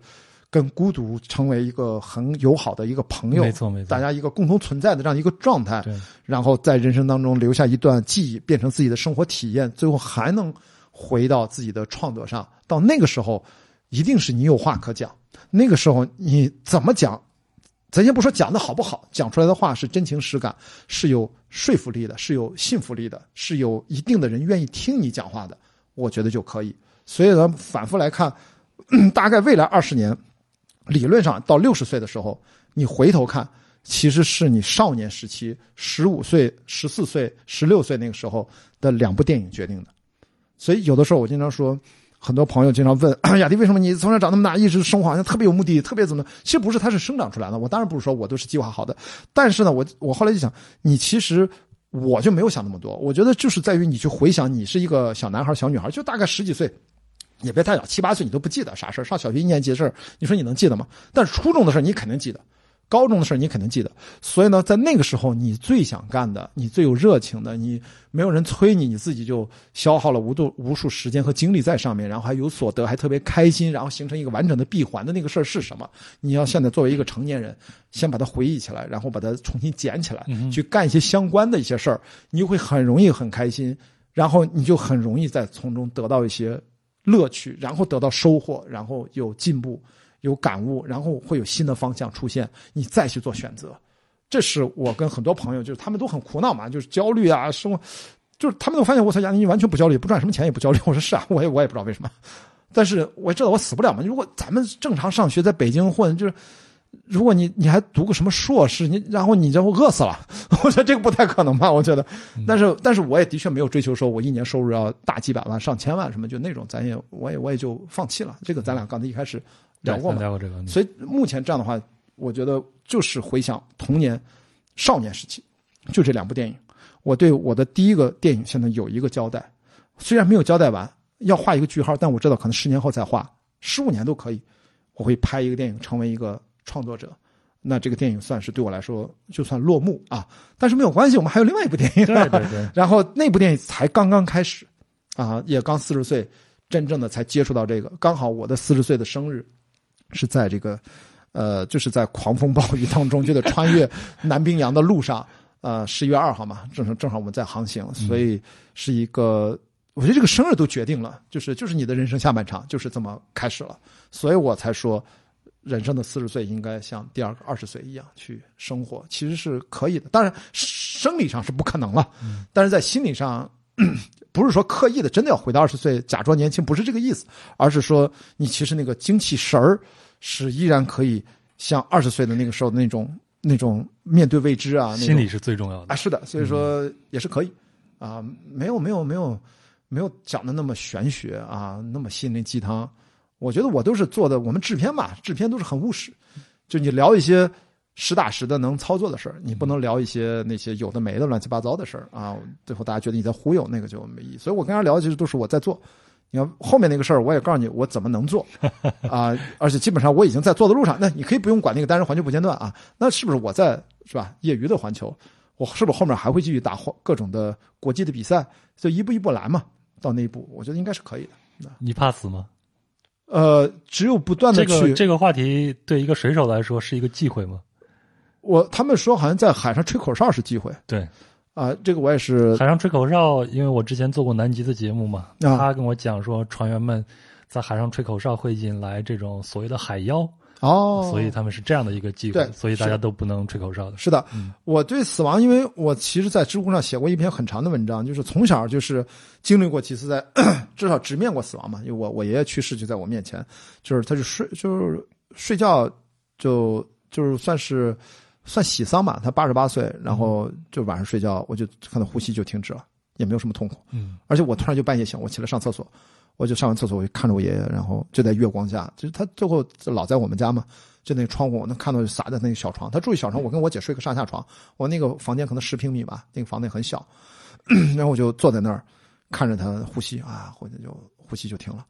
我就坐了一会儿，然后我就上床睡觉了。早上起来，我跟我爸说：“我说爷爷好像去世了。”我都我妈吓得都不行了，我还不敢进那屋里，我也没什么感觉。我就因为最后我跟我爷爷就是交流还挺多的嘛，那时候我很小，八啊啊啊八八年八九年去世的，那时候我才多大七八岁，嗯八九岁，所以到我自己在长大，我们在海里面游泳，我们经常就小时候赌气，初中的时候最猛，就是经常在海里面就是就是两两种赌气的方式，一种呢就是我们游出鲨鱼网，游到那个河路学广告下面就那大广告一个字儿巨大一个漂浮漂，我们浮在那儿挂在那儿，然后就大家。就是因为退潮的时候，其实水也没多深，大概十几米吧。然后我们就看谁一口气憋气游下去，抓把沙子上来。就那个时候就自由潜，但是不会自由潜，潜了几次真抓就把耳朵压特疼。有一次有点就是次数太多了，把耳耳膜压坏了，然后一星期不能吃饭，就是嘴只能张那么大，不能说话啊啊！你看你啊一张大不是这疼哇疼的不行了，我把我妈给气的，然后那一周只能吃喝粥，不能嚼，一嚼灌就行了，不能嚼，你只能咽就行了。嗯。我操！就那时候太野了。还有还有一种玩法，就是大家打赌，来走啊，咱们过了鲨鱼网，来看谁先回头。很简单，很简单。后来我跟一哥们陈星来信，我小学同学，我操，我们俩都就都赌气嘛。啊，游着游着，后来互相看一眼，算了吧，因为天黑了，回头已经看不见低海坠场那个边儿了，你知道吗？就因为我俩都近视啊，那时候又没有隐形眼镜，就完全靠着那点岸边的微弱的灯光判别方向。这要全黑了，我们他他游不回去了怎么办？所以俩人都慌了，说回去吧回去回去，然后就划着水，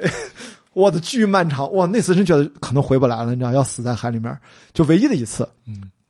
然后到后来游游游游游，就感觉腿快抽筋了，缓一缓，没不让他抽，因为我们还是有经验在海里面漂着嘛。所以就是游泳技能不太行，不会自由泳，但水性一直都还 OK，就是飘飘飘。弄弄，我跟陈星我们俩人 咔咔咔咔咔，后来。终于看着，觉得因为青岛的那个第一海水场有个海沟，就是最有每年在那死好几个人，每年都死。就是海沟，就是你过去的时候你觉得很矮，但是它里面一下高起来了，然后它一旦涨潮了之后，不会游泳的就回不来了，游不过这海沟，很多就死在那儿，就这么傻逼，你知道吗？就就没办法，就每年都是这样。然后呢，我们这种觉得啊，过了海沟应该哦，没准就到海沟了啊，再坚持一下，有个到了就到海沟，最后几米啊，第一次脚踩着地的时候，哇，就喝了几口水。兴奋的喝了几口水，然后就那次是真的是最远，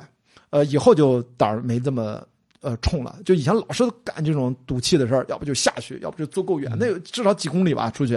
所以你说我现在要转向铁人三项，其实你爱什么大铁游个几公里我们无所谓，我大不了全程蛙泳。操，小时候不就干这事儿吗？就是你肯定速度很慢，我得重新学自由泳。所以这是小时候我觉得对深海是那种。怎么说？可能那个时候我就感受过好多次，因为我不是说那次才是最远。其实我们经常出去，我们只是没那么夸张就回来了。但一般都是游到了什么呢？就游到回头一看找不见岸边了，就至少两三公里、三四公里说。因为我们个儿很小，你在那一看就露个眼睛那儿，你不会站得那么高。所以那个时候觉得，我就觉得大海很厉害。你在哪边挂了，没人没人知道。对，所以那个时候我就已经一知道人很渺小，很渺小。但那个时候小时候年轻气盛，你知道吗？就是就是太他妈猛了嘛，就那么作，所以那个时候就是其实跟死亡都是很近的，只是命大。然后再长大了之后，其实就比较顺利。在越野跑，我当然是经历过几次嘛，我也救过别人啊。然后我自己在登那个雪山也差点下不来，那时候也那是一个比较傻，没带吃的，吃的没带够，然后饿的饿出幻觉来了，你知道吗？差点没下来。但那个也基本上靠着冷静啊醒过来了，然后强行的快速垂降。转危为安就就还好，所以实际上，最终你会发现，嗯，你越是危险的时候，就跟这个大俗话一样，你其实能够人最后区分在于能不能在最快速的回到理智和清醒的这个层面上，然后就是哪怕已经绝望了啊，也要深呼吸去思考，现在我们还能做什么？我们这一刻只能做什么？其他不要想，然后就去做。这个时候是你能够平安度过危险的最大的概率。就你那个时候不要去想做不成怎么办？没有做不成，因为如果你做不成，比如说你滑坠了，也就一瞬间的事儿，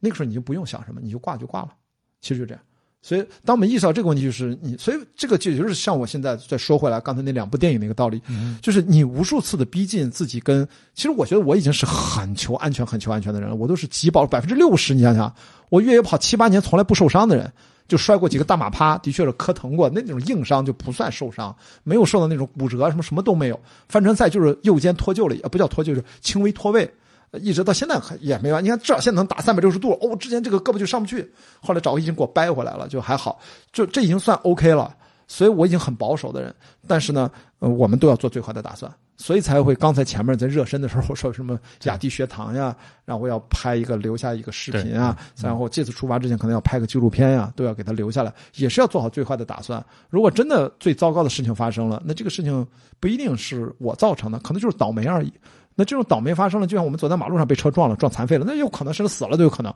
所以这个无常呢，其实你一旦接受这个设定之后，你就顾不了那么多，就把眼前的这个事儿赶紧去搞定，其他的事儿让它发生就发生吧。我们那天看一个心理学统计说，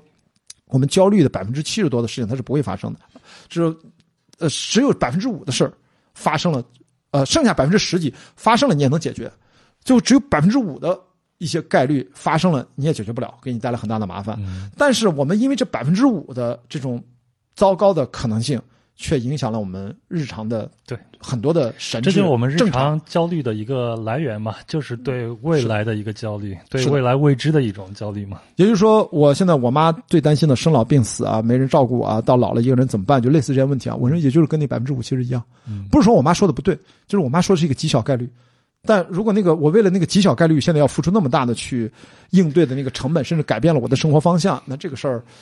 但是但是我这个大部分人都是为了极小的概率改变了自己的生活。呃。我觉得，比如你正常该买保险，该买什么一些应对措施，其实不就是用来应对那极小概率的吗？但是我这个呢，一定要告诉咱们的听众朋友啊，就是咱们听这个播客，千万不要被我忽悠了。就是这些东西不当然是建立在我们已经在这个城市的生活环境下，已经具备了一定的生活技能，具备了一定的我们的基本的呃生存的素质吧，学习能力吧，以及赚钱的能力。也就是说，我能知道自己混个温饱。是没有问题的情况下，我才能活得相对来说，我先选择放弃很多东西的情况下，我再选择一定上所谓的精神上的追求，嗯，或者别人以为的那种精神上的自由，谈不上什么自由，就是追求吧。不然的话，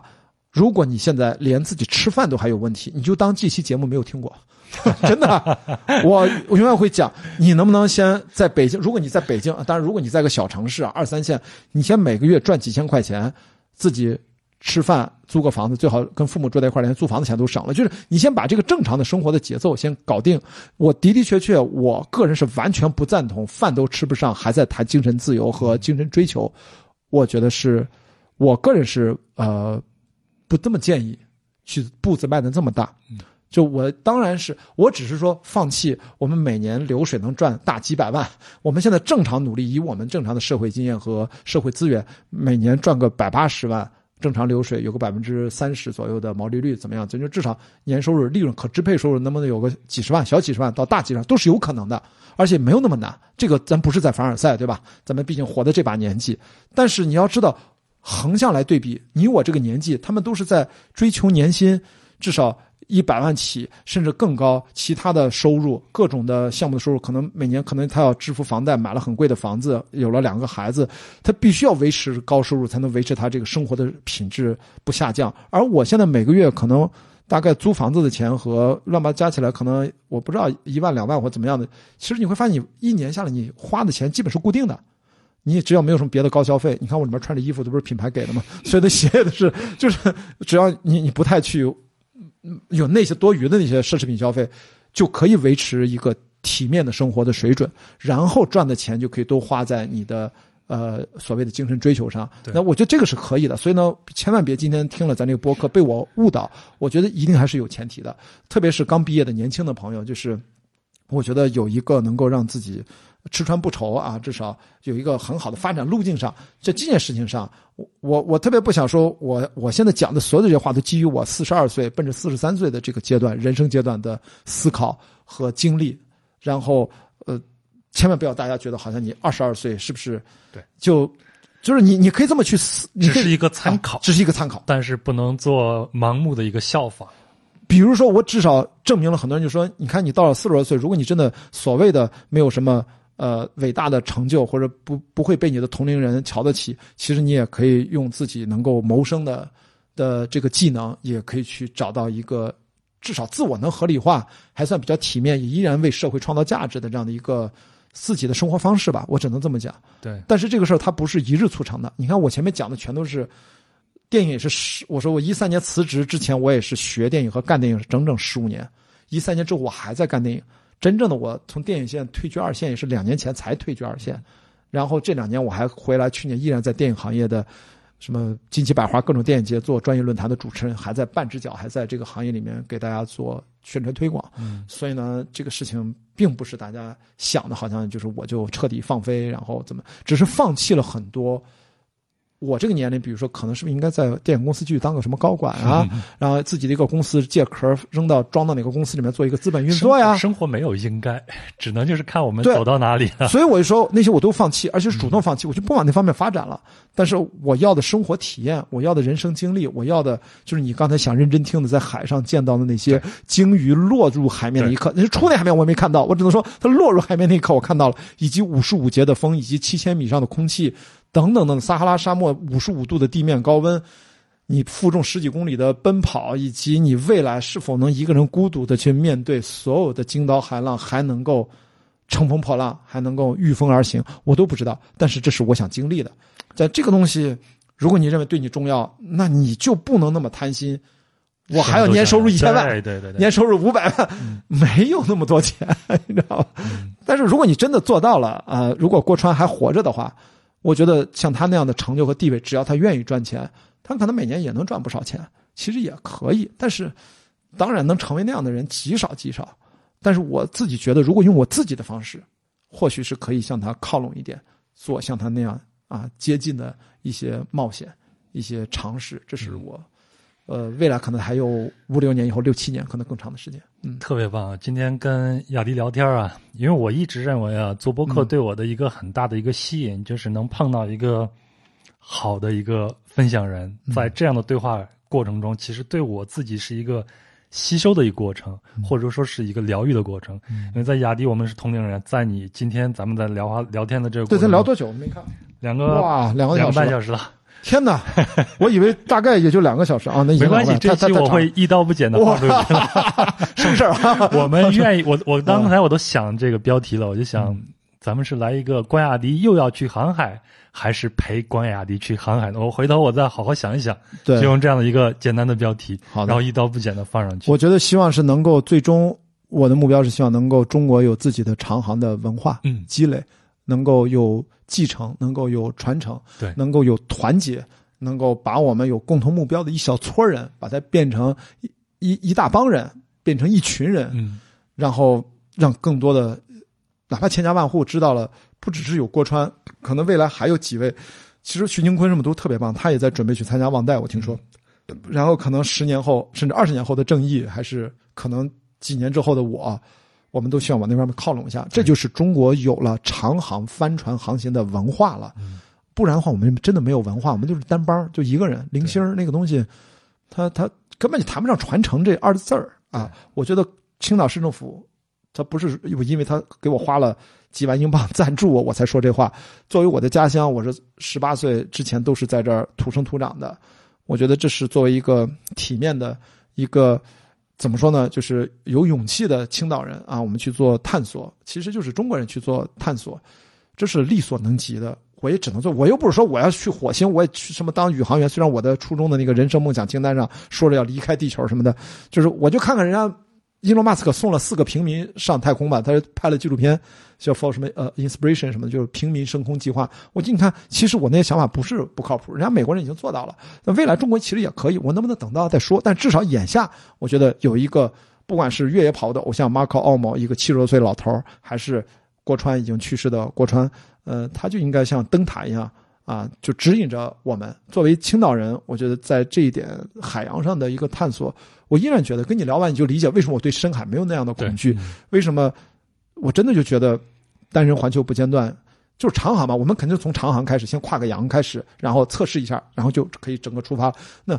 为什么应该我们去做，或者说青岛人去去做？但是其他也有不是青岛人，那都没有问题啊，都是肯定是沿海城市的。这个是未来，我觉得也符合未来整个中国你所谓是强国战略。你真正的是要让世界其他国家人家尊重你，那你你除了这个大陆文明以来的各种的文化传统，其实你也可以在海洋上做出自己的一些探索和努力。不只是个人，我觉得整个国家层面其实也需要。对，就是不是说要证明给谁看，就是你就觉得你有这个好奇心，你觉得你想这么去做就可以了。这个事儿绝对不是说谁谁谁来来来来，我是拿着吃着拿着国家的钱怎么着，其实就是政府赞助了，他不赞助他也会赞助别人的，你知道吧？后面的事可能我就找民间赞助了，我要干这个事儿，我觉得会有很多朋友支持我，支持我和正义或者正什么刚才说的徐金坤什么很多去跨洋航海的人，哪怕我哪怕就扭转一件事，你说我真是希望。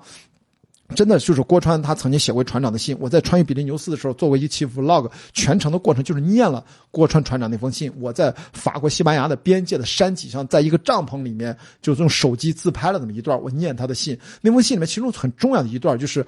中国人在这么多年前，包括到现在，其实还是这样。当你谈到说我要单人环球不间断的时候，中国人的给你的反应说啊，疯了吧，不可能吧，神经病吧，你干这事干嘛？图什么？赚钱吗？但是当这个事儿同样的话题。跟你去老外去聊的时候，大家马上给你的反应是怎么去、什么船、几号出发、什么路线，你想怎么怎么走啊？是呃怎么整整体的船队是怎么搭配？他们直接是 know how，